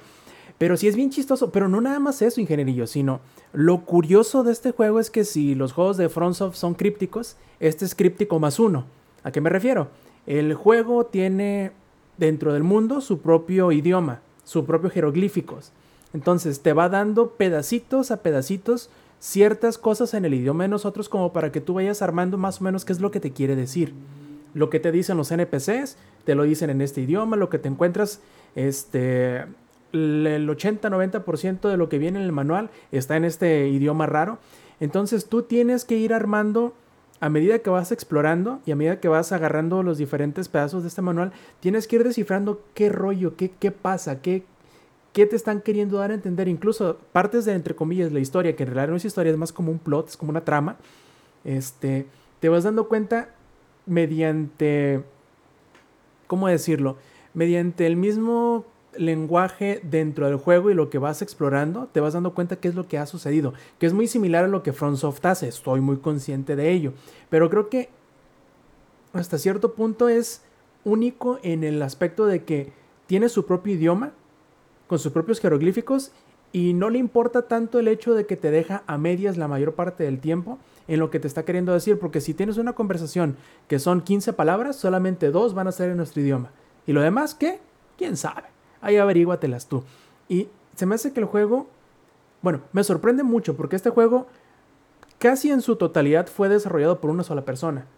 Obtuvo ayuda, sí, de alguno que otro compositor para algunas de las piezas musicales y de alguno que otro artista para las piezas de, eh, de arte dibujadas, pero el desarrollo del juego fue prácticamente todo hecho por él y me parece un logro completamente increíble para una sola persona. Es como, yo creo que va a llegar a ser en el momento en que deje de vivir bajo la sombra del Elden Ring, va a llegar a ser como un Stardew Valley, va a llegar a ser como un este eh, Undertale, por ejemplo, que son esos juegos que independientes que aunque sí toman prestado poco o mucho, en este caso bastante, de otras eh, franquicias establecidas, como por en el caso de Tunic, yo creo que toma mucho prestado de Zelda y toma mucho prestado de todo el universo de, juegos de Front Software, em, pero los aplica de una manera bastante curiosa y con un, este, con un sabor muy o con una particularidad muy en especial, pues,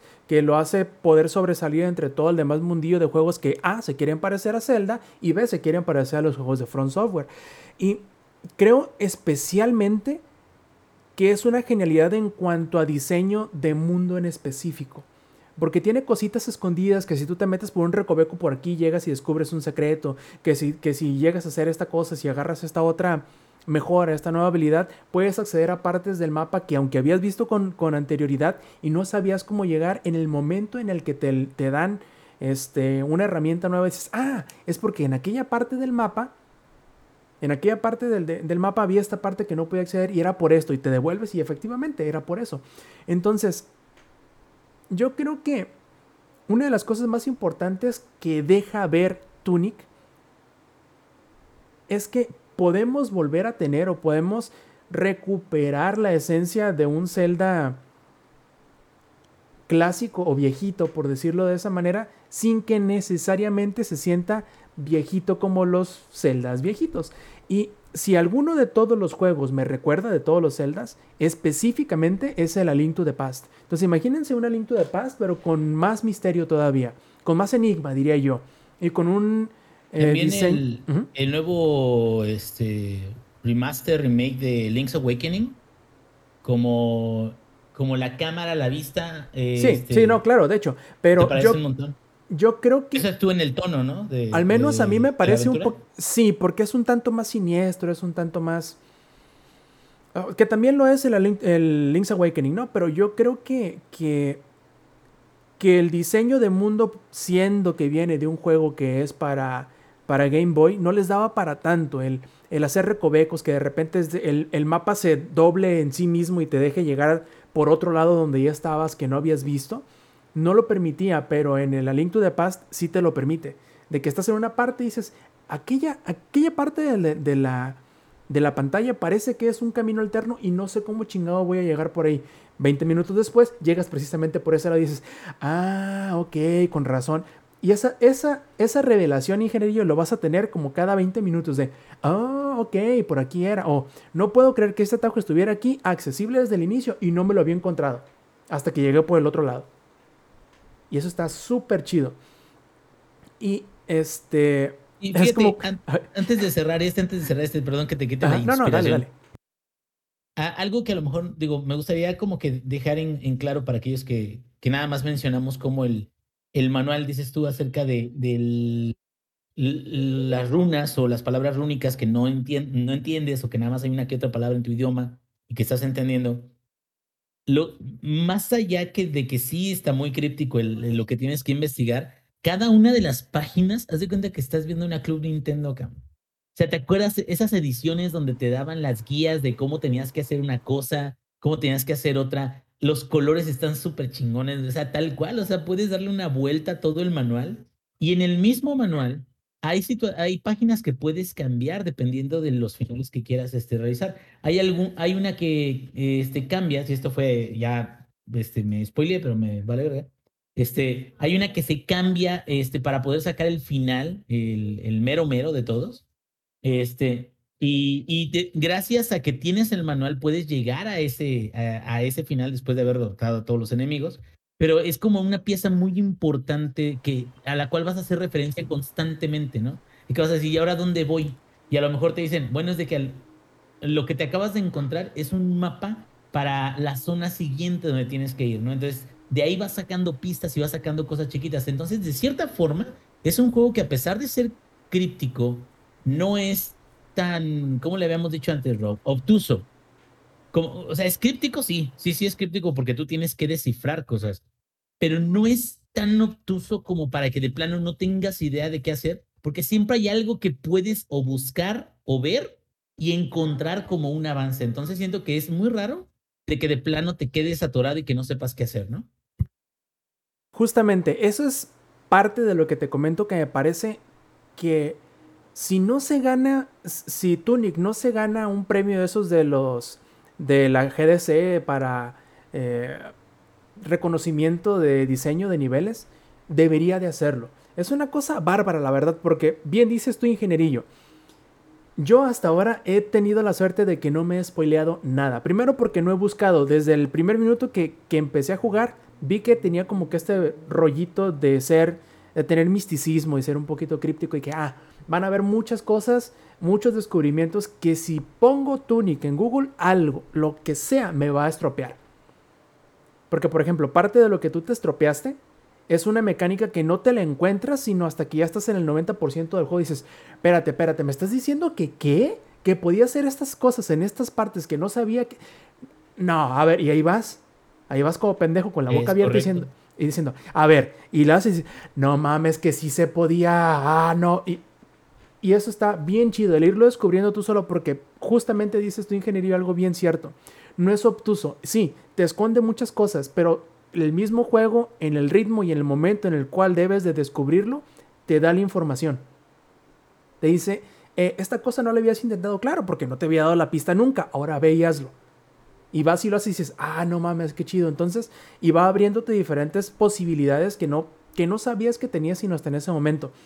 Y creo que muchos, tiene como dos o tres giros de trama bien chidos, que como te digo, el juego es muy escueto en cuanto a historia tal cual. Casi todo lo que tienes es trama, o sea, qué es lo que vas haciendo eh, activamente en el juego, no cosas que te van contando del, del juego. Entonces, yo creo que si se les interesa jugar Tunic, procuren en la medida de todo lo posible no buscar nada.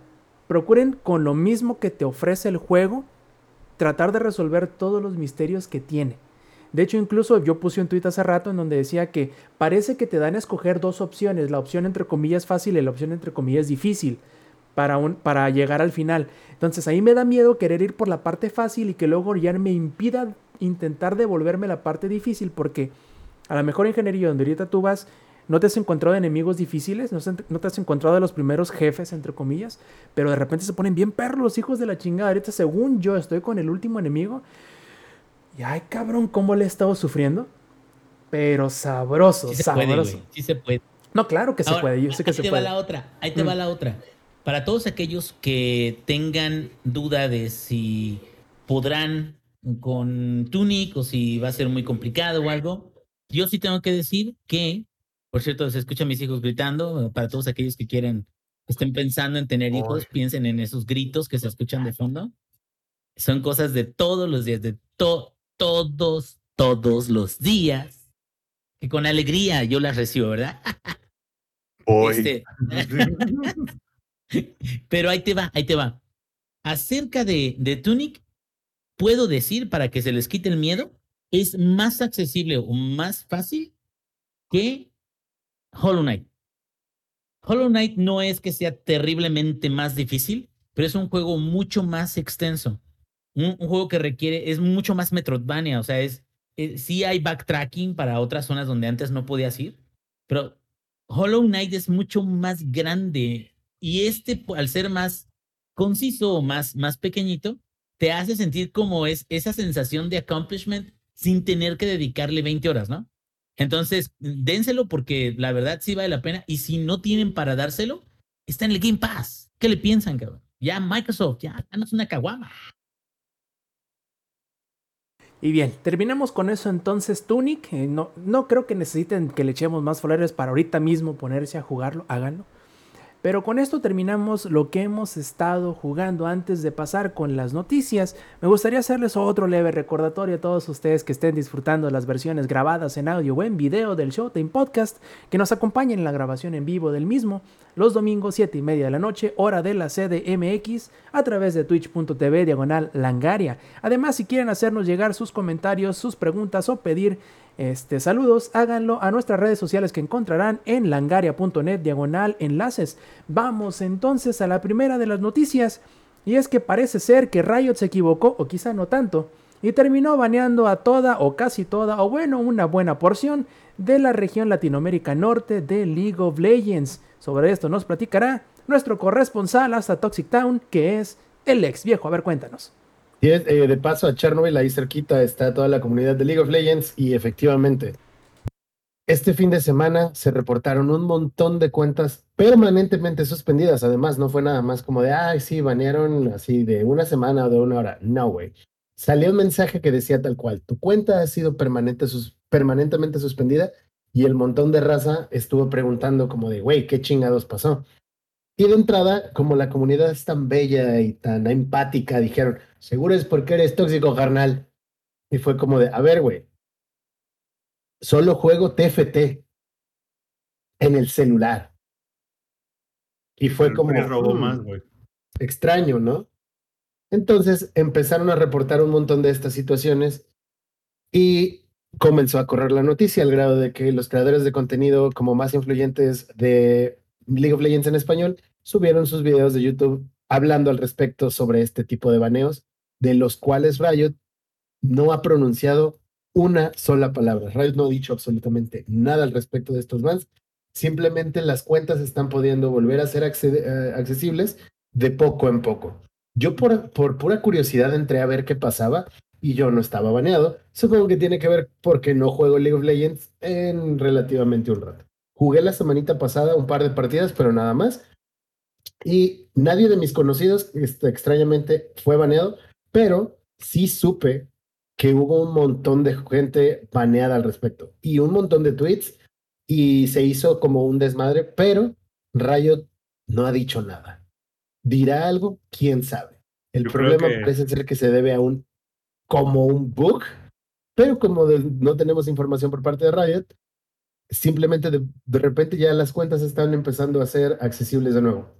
Alex, cuando no quieren decir nada, no tienen ni puta idea de por qué fue. O sea, literal estas veces de que ya sabes como cuando se rompía esa, esa herramienta que le daba soporte tú. ¿Por qué se rompió? No lo sé, pero ya se arregló. ¿Y está arreglado, ¿Por qué se arregló? No lo sé. No, no, o sea, hagas preguntas. Entras, lo arreglas y te preguntan por qué se rompió y tú no lo sé, pero, ya, sirve. pero ya sirve. O sea, y, y, y, y, lo más fácil, error de usuario, papá, error de usuario, güey. Es error de usuario. Siempre es error de usuario, güey. Rito no dijo absolutamente nada al respecto, no ha dicho absolutamente nada al respecto, simplemente las cuentas están empezando a ser accesibles de nuevo y ya. Entonces, se sabe que esto afectó principalmente al servidor de Latinoamérica Norte. Así, obviamente salieron 10.000 memes al respecto de Riot no tiene regiones favoritas, también Riot. Y además de eso, se reportaron varios inconvenientes en los servidores, en diversos servidores, sobre todo en NA, pero el más afectado fue LAN. ¿Qué habrá pasado? No lo sabemos, lo sabremos algún día, tampoco lo sabemos, pero ya, ya se supone que se trabaja en una solución y no porque Riot haya dicho algo, sino porque las cuentas que había, aparecían como baneadas temporalmente están volviendo a ser accesibles y Riot tampoco dijo como de, oye, güey, te baneamos por esto. Ah, nada más, van. ¿Por qué? Sí. También, ¿sabes a quién le pasó algo? No igual, pero muy similar a, creo que fue Ubisoft, a que básicamente, o sea, hubo un juego que no tenían, este, como que le, dejaron de dar soporte, güey, y de repente la gente se dio cuenta que empezaron a banearle sus cuentas, güey. Y cuando se conectaban con soporte técnico, soporte técnico les decía, lo, siento, no te puedo ayudar, tu cuenta está baneada. Y era, ajá, pero ¿por qué? Exactamente, ese es el problema. ¿eh? Ese es el problema, sí, pero está baneada, ajá, ¿por qué? No te puedo atender porque estás baneado. Ajá, justo, es así como de, híjole, es que aquí el manual dice que si estás baneado no te puedo atender. Entonces, sí, de, güey, pero. Que el, ingeniero me va a engañar si no sigo el procedimiento, ¿no? Exactamente. Así de qué clase de call center me viene a comunicar. Entonces, yo estoy seguro que, si no han dicho por qué, estoy seguro es porque no lo saben. O sea, literal, real, no tienen una idea de qué fue lo que pasó. O sea, simplemente fue así como de, no mames, llegamos el lunes en la mañana y banda no me la van a creer, ¿no? O sea, banda no me la van a creer. Yo siento que ese fue el problema, güey. Pues por el momento todavía hay reportes de cuentas baneadas y justamente porque obviamente ahí van a cuentas que se lo merecían porque te dicen hasta de qué te vas a morir simplemente porque las quitaste un minion que no era tuyo. Pero bueno, entonces ya averiguaremos qué pasará. No lo sabemos, pero de que se está solucionando el problema, ya sea solo por parte de Riot, se está solucionando. Eso pasa cuando no le pones from al select. Chingó a su madre la base de datos. Pero bueno, eso no es algo eh, que dice, parece chiste, pero es anécdota. anécdota. No es que me haya pasado a mí, pero pues, lo he leído en más de una. No, es que me haya pasado a mí, pero banda no me lo van a creer. GitHub está lleno de comentarios de esos, ¿no? Y sí, macizo. ¿Y sabes de qué también está lleno de, comentarios, no en GitHub, sino el Internet? Es que hoy salió este Epic Games y dijo, plebes, por fin se les hará el deseo realidad y quitaremos, entre paréntesis temporalmente, la habilidad de construir dentro de Fortnite. por fin, Dios, por fin nos han escuchado. Este, y eso hizo que el internet se levantara. Y bueno, no sé, plebes, ¿ustedes qué les parece? yo siempre lo dije, la construcción en Fortnite es parte de la mecánica del juego. A mí no me gusta y lo odio, pero es parte de la identidad del juego. Entonces, si quieren jugar shooters de verdad, váyanse a jugar Halo, güey. A lo mejor simplemente lo, lo quieren hacer para, para atraer más casuales, güey. Porque yo me acuerdo que cuando, de las pocas veces que jugué con, con Alex, íbamos bien, güey, ta, ta, ta, hasta que de repente empezaban a hacer acá como casas del Infonavit, así de que y ya fue así de ya valió madres, güey, aquí nos la. No mames, ya parecía más rápido que los Oxos, cabrón. Entonces. Aquí nos, van a torcer, y sí, efectivamente, ahí nos torcían, güey. Y era así como, de, ya en cuanto, o sea, ya ni siquiera dabas batalla porque no le ibas a ganar, porque era así como de, a ver, Hernán, yo no sé construir, entonces mi única táctica contra lo que tú estás haciendo es tirarte el changarro. El problema es que no traigo las, suficientemente, las suficientes balas para tirarte todo lo que estás construyendo. Entonces, pues ya, se acabó. Entonces, está raro que lo hayan quitado, que lo vayan a quitar. No, no he leído la noticia a detalle. A lo mejor es algo temporal. No sí, sí, es algo temporal. Es, es claramente temporal. Pero, así es, o sea, es básicamente, rarísimo, güey. Básicamente lo que hizo o sea, Fortnite no depende de una habilidad de disparo, ¿sabes? O sea, depende de qué tanto sepas construir. Y eso creo yo que vuelve al juego relativamente más casual. Porque si quieres jugar juegos hardcore de disparos, ahí está Battlefield, ahí está, me atreveré a decir que Halo, porque las mecánicas de combate de Halo de Battlefield no, porque ese... Bueno, Battlefield no, porque es mierda, pero me, refiero al tema de hardcore, ¿no? Está CSGO y hay más, hay opciones, ¿no? Rainbow Six Siege, Digo, no, sí, no, Rainbow Six. Además que el, el, el, Siege es para los cricosos, güey. O sea, el, el Siege es como el League of Legends de, de, los shooters, ¿eh? Quien es bueno en Rainbow Six Siege es porque literal te da de un lado al otro del mapa porque sabe que el 50% de las veces te vas a asomar por una ventana. O sea, ese eh, sí pero me refiero, ¿no? ¿Quieres jugar juegos hardcore? Vete para allá, güey. Fortnite no es el lugar para hacer hardcore en disparos, pero tiene sus propias mecánicas y pues hay gente a la que le gusta eh, imaginar que tiene un DEPA, aunque sea en el Fortnite, y está bien, pero creo que es una oportunidad simplemente para los que nos gusta nada más llenar de plomo, demostrarle a la gente que juega Fortnite que su único talento es construir a lo pendejo. y un DEPA que sí puedes costear, no como un carro en Gran Turismo 7. Además. Curioso tú, Zampi y Lex, que mencionen dos, tres veces a Halo, porque la mecánica que reemplazará la, la de la construcción será un overshield, que cuando te lo tumban se regenera a medida que pase el tiempo y no recibas daño. Como cierto juego de un astronauta verde que también sale en Fortnite así bien raro.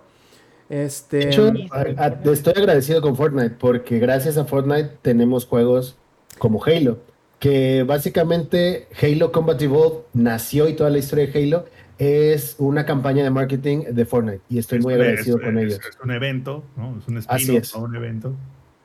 O sea, incluso Batman, todos los cómics de Batman son un evento para Fortnite y la neta, qué, qué buen trabajo hacen con su sistema de marketing. God of War? También God of War y, muchos más. Güey, lanzó hasta celebridades como Ariana Grande, güey. Sí, de hecho, Ariana Grande fue creada por Fortnite y para Fortnite y el travieso Scott y muchas cosas más que tenemos gracias a Fortnite. Estoy muy agradecido por juegos como Halo. Hasta el José Valbuena, güey, salió ahí. Todo, todo el mundo salió ahí, ¿no? El chavo del 8. No, el Chapulín Colorado. Ah, sí, imagínense, una, una serie horrible de la televisión mexicana nació gracias a, Fortnite. Entonces, pues bueno, si no fue Enrique, Segoviano, Enrique Segoviano ni Chespirito Valenberg. fue Fortnite. no, pero pero Fortnite, eh, alabado sea Fortnite. Y pues bueno, si a ustedes les gusta jugar Fortnite y evitarse la pena de construir, esta es su oportunidad de darle. Pero insisto, si lo que quieren es jugar shooters de verdad, ahí está Halo. Váyanse a jugar otras cosas. Eddie, tú me oh. comentabas hace rato, ¿no? Que, leíste algo al respecto, aparte de, de, las gracias que le daba al público en general a Epic Games por este valiente este, movimiento. Sí, de hecho, ya lo jugué. Ya se descargó la. En la primera hora del podcast se descargó el update en el Xbox. Lo jugué y es la temática del juego. Se supone que llegan, pues, este, ¿cómo se llama? Robar la energía del, del juego o algo así. Y la vieja esta aprieta un botón y desactiva todas las, este, desactiva todas las ah, construcciones o el hecho de poder construir. Pero dieron más cosas. Eh, también los vehículos ahora juegan un rol más importante. De hecho, los vehículos los puedes modificar. Eh, encontré varias piezas que era para modificar el frente del, del vehículo para pues poder ser más fácil atropellar al oponente. Ah, como tú dices, está el sobreescudo, que de hecho me salvó en toda la partida el sobreescudo, porque son tus escudos normales más 50 eh, puntos de escudo. Y eso se recarga paulatinamente, o sea, no, tienes que hacer nada en especial para que se recargue, más que pues dejar que te, te hagan daño. Este, bueno, perdón, evitar que te hagan daño. otra cosa que también pusieron es la habilidad de correr más rápido, o sea, haces como un sprint, el doble de, o triple de rápido, y puedes saltar para llegar a otros lugares, este, pero al momento de saltar y llegar a la saliente, eh, agregaron esa, esa habilidad como en Borderlands y en Halo, que es treparse de la saliente, también ya está presente ahí. y yo dije, ah, pues construir no está tan culero. Eh, dejar de construir, pues, eh, vamos a sobrevivir.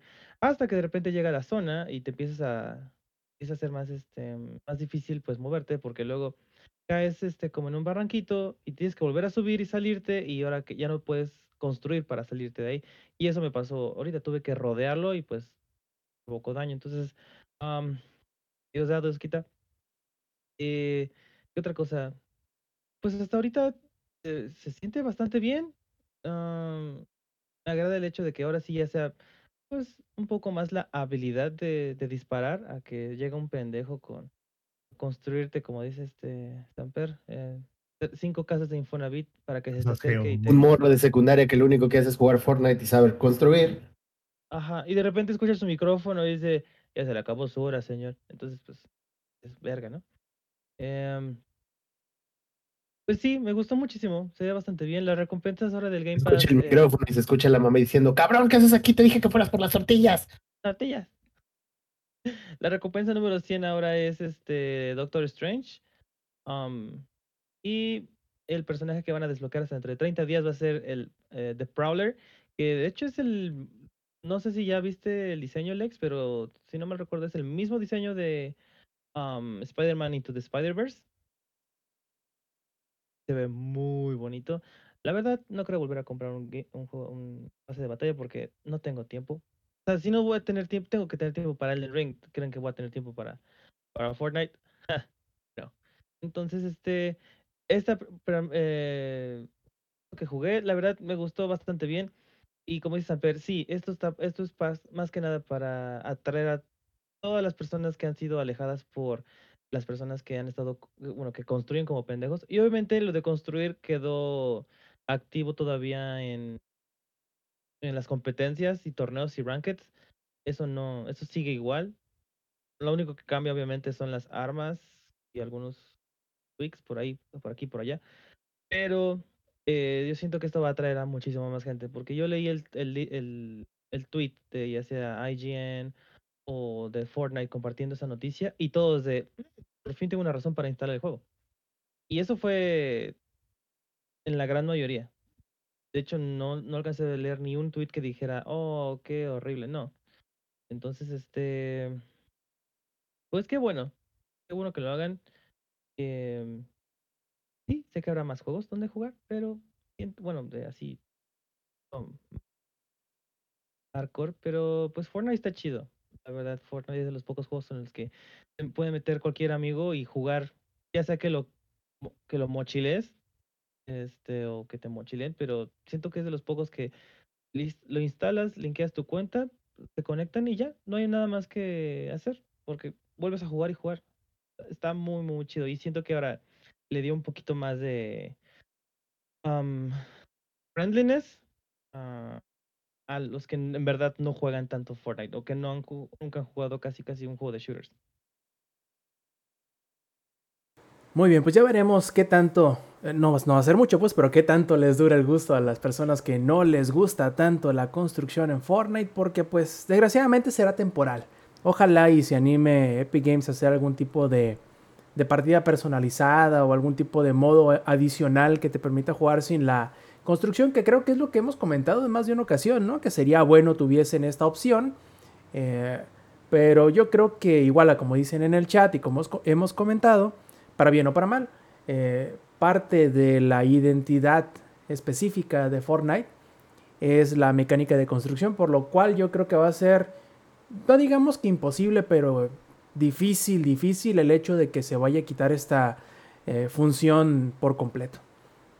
Pero bueno, en lo que descubrimos eso pasamos a la siguiente y es, paren oreja plebes, si están jugando Elden Ring en la PC, Resulta ser que los hackers no solo ya llegaron, sino que empezaron a hacer de las suyas. De qué manera, corrompiendo los archivos de avance de las personas a quienes invaden y pues dejándolos en un loop infinito de muerte constante, lo cual pues digamos que no es nada bueno si ya tienen 80 horas de juego como aquí este el ingenierillo o no sé cuántas llevas tú Lex, como 40?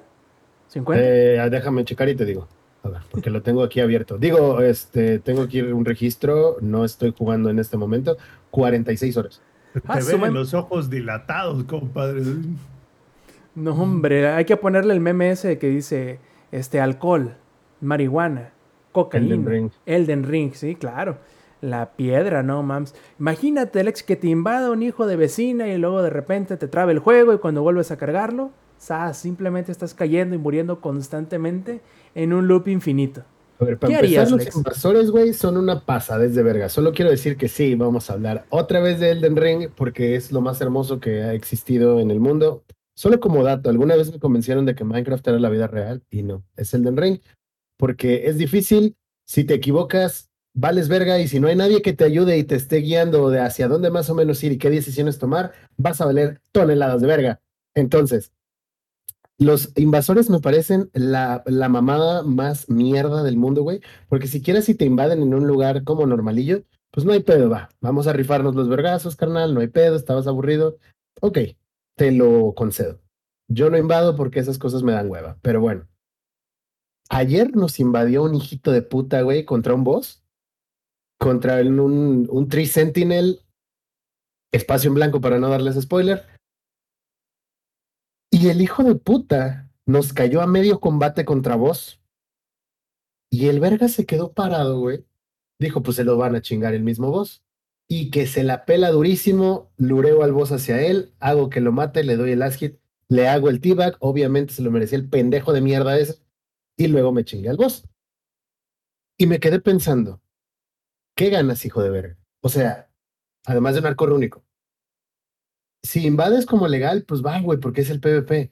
Pero eso de ir a invadirte en puntos específicos en los que sabes que el environment está en contra del, del poseedor de dedos, o sea, del, del, invadido, se me hace muy bajo, güey. Se me hace, se me hace no legal. Y además de eso, tienes los huevos de corromperle el game a la otra persona. Esas son ganas de chingar y no mamadas. Y como yo lo he dicho siempre en todos los podcasts en los que hablamos de hackers, los hackers son la cosa más pendeja del mundo. Porque si lo haces en juegos competitivos, ¿qué esperas? O sea, si hackeas en Halo, ¿qué esperas? ¿Llegar a la HCS? Obviamente no, güey, porque no los vas a poder utilizar. ¿Y aquí qué esperas? ¿Fastidiarle la experiencia a los demás y que dejen de jugar un juego? Imagínate que te invaden, güey, y llevas 120 horas de juego como un compa que lleva como ya 130 horas de juego. Güey, eso, eso los, los hace sentir bien, güey. Así de chiquita es su miserable vida. Y se los dice a alguien que la pasa mal la mayor parte del tiempo, cabrón. No sé. A mí sí me pone de malas y me pone a rantear muy cabrón porque no le encuentro sentido a fastidiarle la existencia a los demás. Y si quieres fastidiarle la existencia a los demás para tu propia diversión, vete a jugar League of Legends. Es que te baneen. Ese es el pedo, Lex. Están baneados, güey. Por eso se van al Elden Ring. Tienes razón. That's on me. Yo no entiendo, no voy a entender nunca a los hackers y espero que se refundan en el pantano más podrido y culero que existe en el mundo. Si hackean, de parte mía. No sé si alguien más se quiere sumar, pero váyanse a chingar a quien quiera, quien corresponda. Pendejos. Esa es mi opinión sobre los hackers en el juego que sea y en Elden Ring aún más, porque te pueden corromper partidas de horas y horas y horas. Jokes on you, bitches, porque voy a volver a jugar y me voy a volver a aventar esas horas de juego que lleve y ahora lo voy a hacer mejor. Pendejos, jokes on you. A mí solo me sorprende cómo lo pueden hacer, güey. Porque hay un, hay un anti-cheat, güey, en el game. Por eso, o sea, pusieron al becario más becario de los becarios a, a cuidar esta parte, güey. Eh, hoy ha sido el podcast de los becarios, porque primero, eh, con Gran Turismo 7, el becario viene y le modifica mal las misiones que no debería. Y luego el becario va y hace mal las baneadas en League of Legends. Y ahora llega el becario otra vez a no ponerle bien el antivirus al Elden Ring. Oh, esto es becario, chingada madre. O sea, lo entiendes de League of Legends porque está un juego, es un juego mal hecho, güey. Lo entiendes de Gran Turismo 7 hasta cierto punto porque, pues, eh, pero no de Elden Ring, que va a ser el juego del año. Puede ser, puede ser. Lo, que sí, fuera de broma, todos los que estén jugando en PC desactiven el modo multijugador y espérense porque seguramente va a haber algún parche que específicamente corrija este exploit que están teniendo. Y hasta entonces, si es que quieren volver a tener esos bonitos poemas escritos en el suelo, o si quieren sentir lo que es vivir en la por ahí a los alrededores donde vive el Lady, pues bueno, ya, para las invasiones ya lo, ya lo prenden si quieren, digo, o sea, tampoco es, es de este, obligación. Que el verdadero terror. Acá Jefe Tomar dice Becarious Visions. Ay, Diosito Santo. Y bueno, vámonos sobre la última noticia, plebes. Y esta viene como, digamos que a manera de seguidilla, de secuela, de... Eh, ustedes verán, de las noticias que hemos hablado durante todo el año pasado casi y lo que llevamos de este, que no acaban de tener problemas estos de Blizzard. Y ahora resulta que para la temporada de este año que inicia en la primera mitad de mayo, o sea, más o menos saquen cuentas cuánto tiempo falta para el inicio de la temporada 2022 de la Overwatch League, con tan poquito tiempo como ese que hace falta, resulta ser que dice el Washington Post que no tienen patrocinadores, o sea, no es que tengan poquitos, no tienen patrocinadores. Ni siquiera Comcast, que era como que el proveedor del Internet, ya no puede ser la de proveedor porque es dueño de uno de los equipos y entraría en conflicto de interés. Entonces no tienen ni con qué aventarnos el streaming al Internet. Lo cual está cabrón. Todo eso ustedes dirán que tiene que ver con los problemas que ha tenido Blizzard. Pues bueno, recordarán que por allá de julio, creo si no me falla la memoria, los patrocinadores empezaron a salir de uno en uno, luego de dos en dos y luego de cinco en cinco de la Overwatch League cuando empezaron a saberse los problemas que estaba teniendo Blizzard en cuanto a acoso laboral, acoso sexual, este, discriminación contra las mujeres y unos grupos. Pedillos ahí.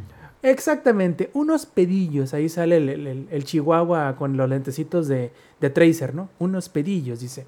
Este, y es hora que, eh, vaya, no sé qué tan similares sean los contratos a las que son las agencias aquí de, de, de, de las agencias gubernamentales, que de menos son como 90 días para estipular un, un contrato y luego 90 días para que entren en vigor.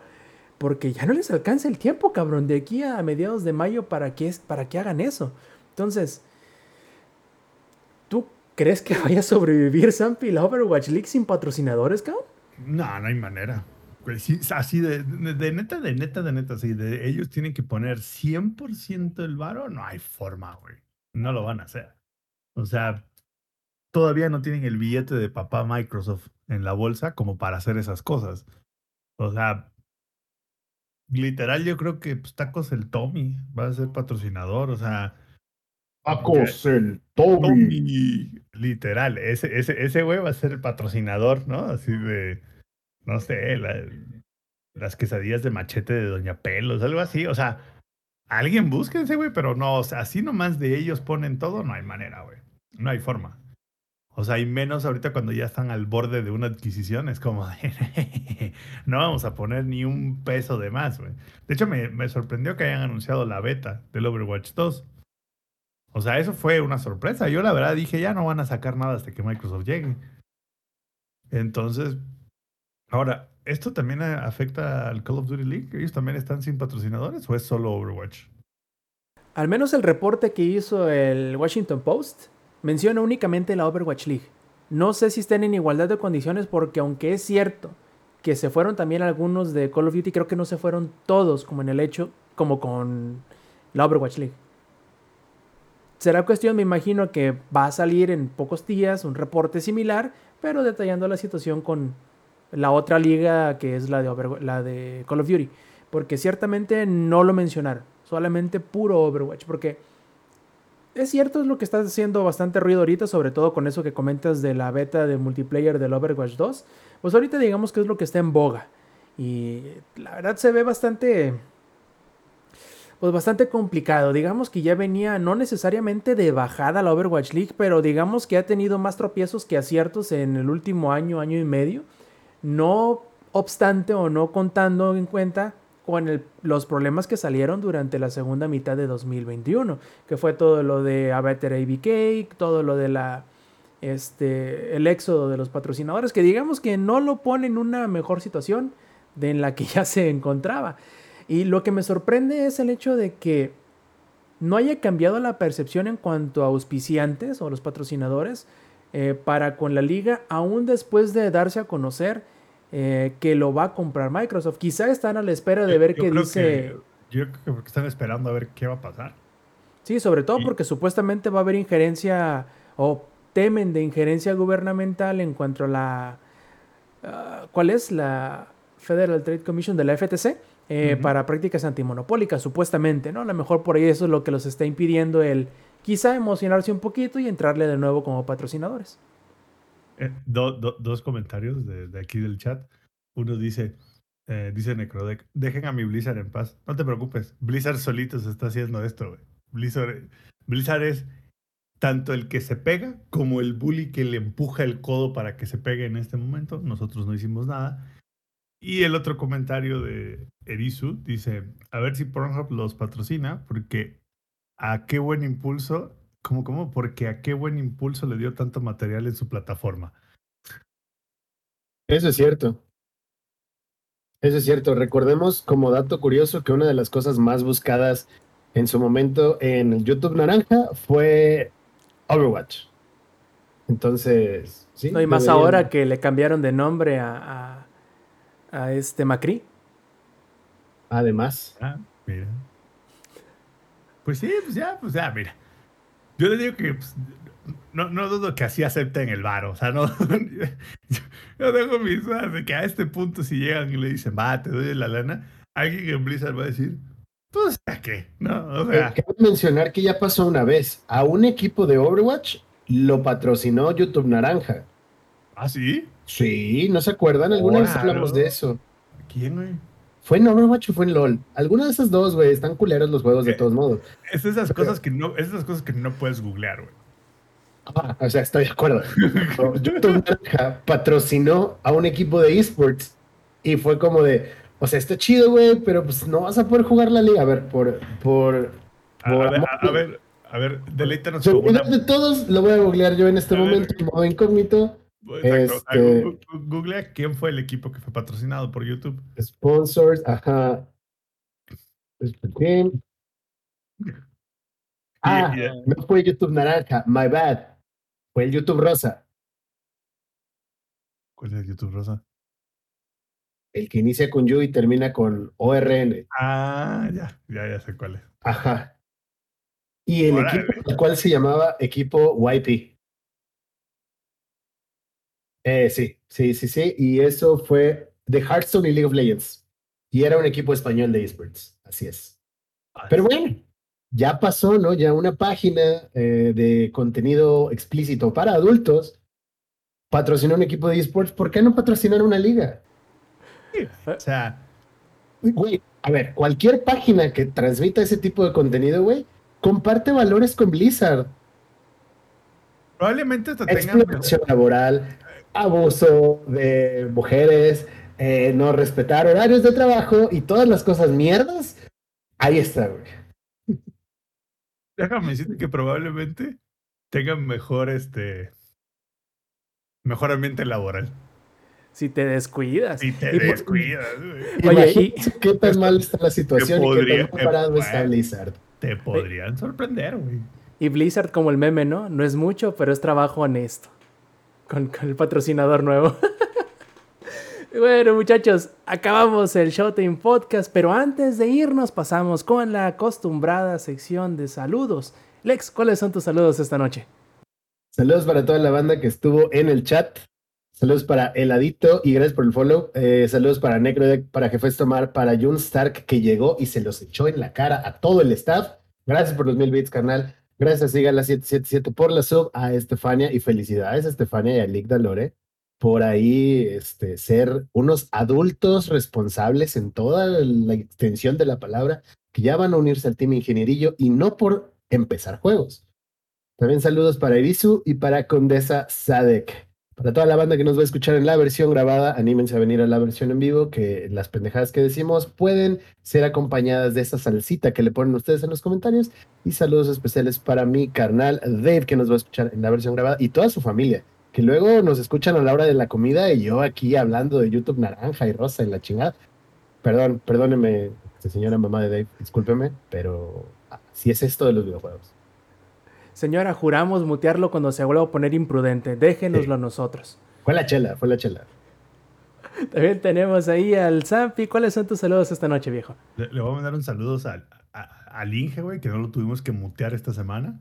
¿No? La semana pasada sí lo tuvimos que mutear porque se nos puso bien impertinente, güey. Ya andaba así como borracho. Así de, déjame. Sí puedo manejar. Ah, tío, ya, por favor. Ya, ya, no tome, padrino. Por eso, por eso, güey, por eso. estás mal, estás mal. Por eso, no.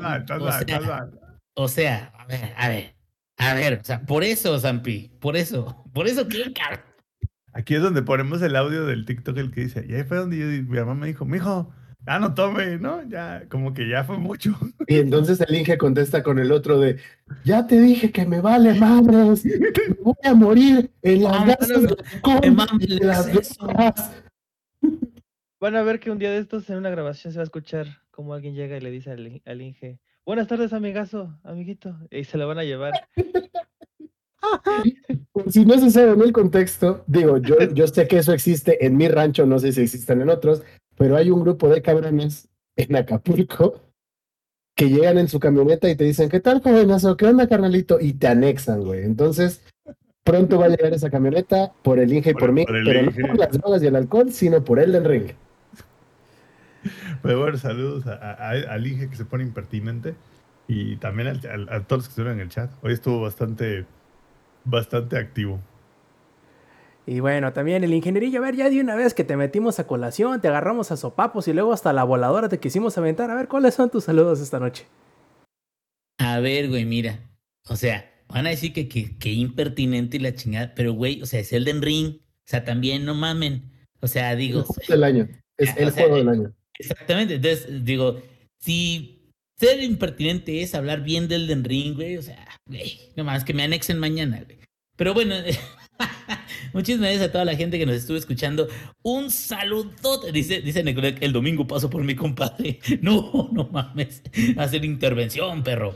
Este, un saludo a mi compadre. Ahora sí de que este, ya tenemos mucho que nos vemos, compadre. Hay que vernos, no sexual, pero hay que vernos, compadre, para platicar acerca de todas las cosas y sugerencias que tengas para el Showtime Podcast. Por supuesto. Y un saludo también en especial para Estefanía y para eh, Lick Dalore, que ahí tienen un pedacito de cielo entre manos y lo queremos conocer. Pero bueno, luego ya cuando los conozca ya les daré los detalles a todos ustedes. Muchas gracias a todos los que nos están escuchando ahorita aquí en vivo y también a aquellas personas que nos van a escuchar en la versión grabada. Perfectísimo. Eddie, ¿cuáles son tus saludos esta noche?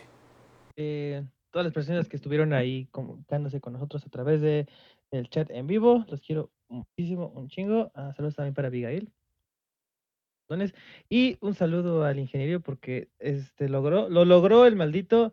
Este, ya me compré el de ring. Ojalá y con eso este, se silencie hasta el próximo mes. Este, cuídense muchísimo y los. Puesto que no, porque nos vas a hablar de la otra semana. oye, oye, fíjate, fíjate, esa es la estrategia, Eddie, ¿eh? Al principio, todo el mundo se burlaba de mí por ser empieza juegos, güey. Ahora todos son empieza juegos, güey. Igual con el Den Ring, güey. Al rato todos, hasta el Samper, güey, ya jugó el Den Ring. Entonces, todos vamos a estar igual, cabrón.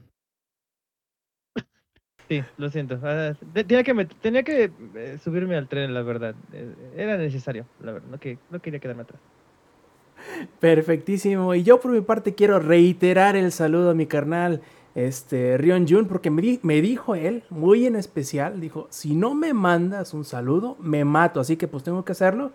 Porque no, hombre, loco, no. ¿Cómo te me vas a matar? No, no, no, no, no. Te puedes morir por mí, pero matarte no es. Es diferente, carnal. Eso es muy diferente. Y bueno, muchachos, se nos acaba esta edición 268 del Elden Ring Podcast, no, espérenme, del Showtime Podcast. Y pues, eh, si no nos queda más, muchachos, nos despedimos de parte del ingenierillo, de parte, no, espérenme, espérenme, antes de irnos, muy importante recordarle a todos ustedes que estén eh, disfrutándonos en las versiones en audio o en video ya pregrabadas del Showtime Podcast, échense la vuelta, como ya les hemos estado diciendo, a la versión en vivo a través de twitch.tv diagonal langaria todos los domingos a las 7 y media de la noche, horario de la CDMX. También háganos llegar sus consultas, sus preguntas, sus comentarios y sus solicitudes también de saludos a nuestras redes sociales que pueden encontrar en langaria.net diagonal enlaces. Ahora sí, si no nos queda más, terminamos de parte del ingenierillo, de parte del ex, de parte del Zampi, de parte del Ring. Yo fui Roberto Sainz o Rob Sainz en Twitter. Nos vemos la semana que entra. Stay metal. Langaria.net presentó.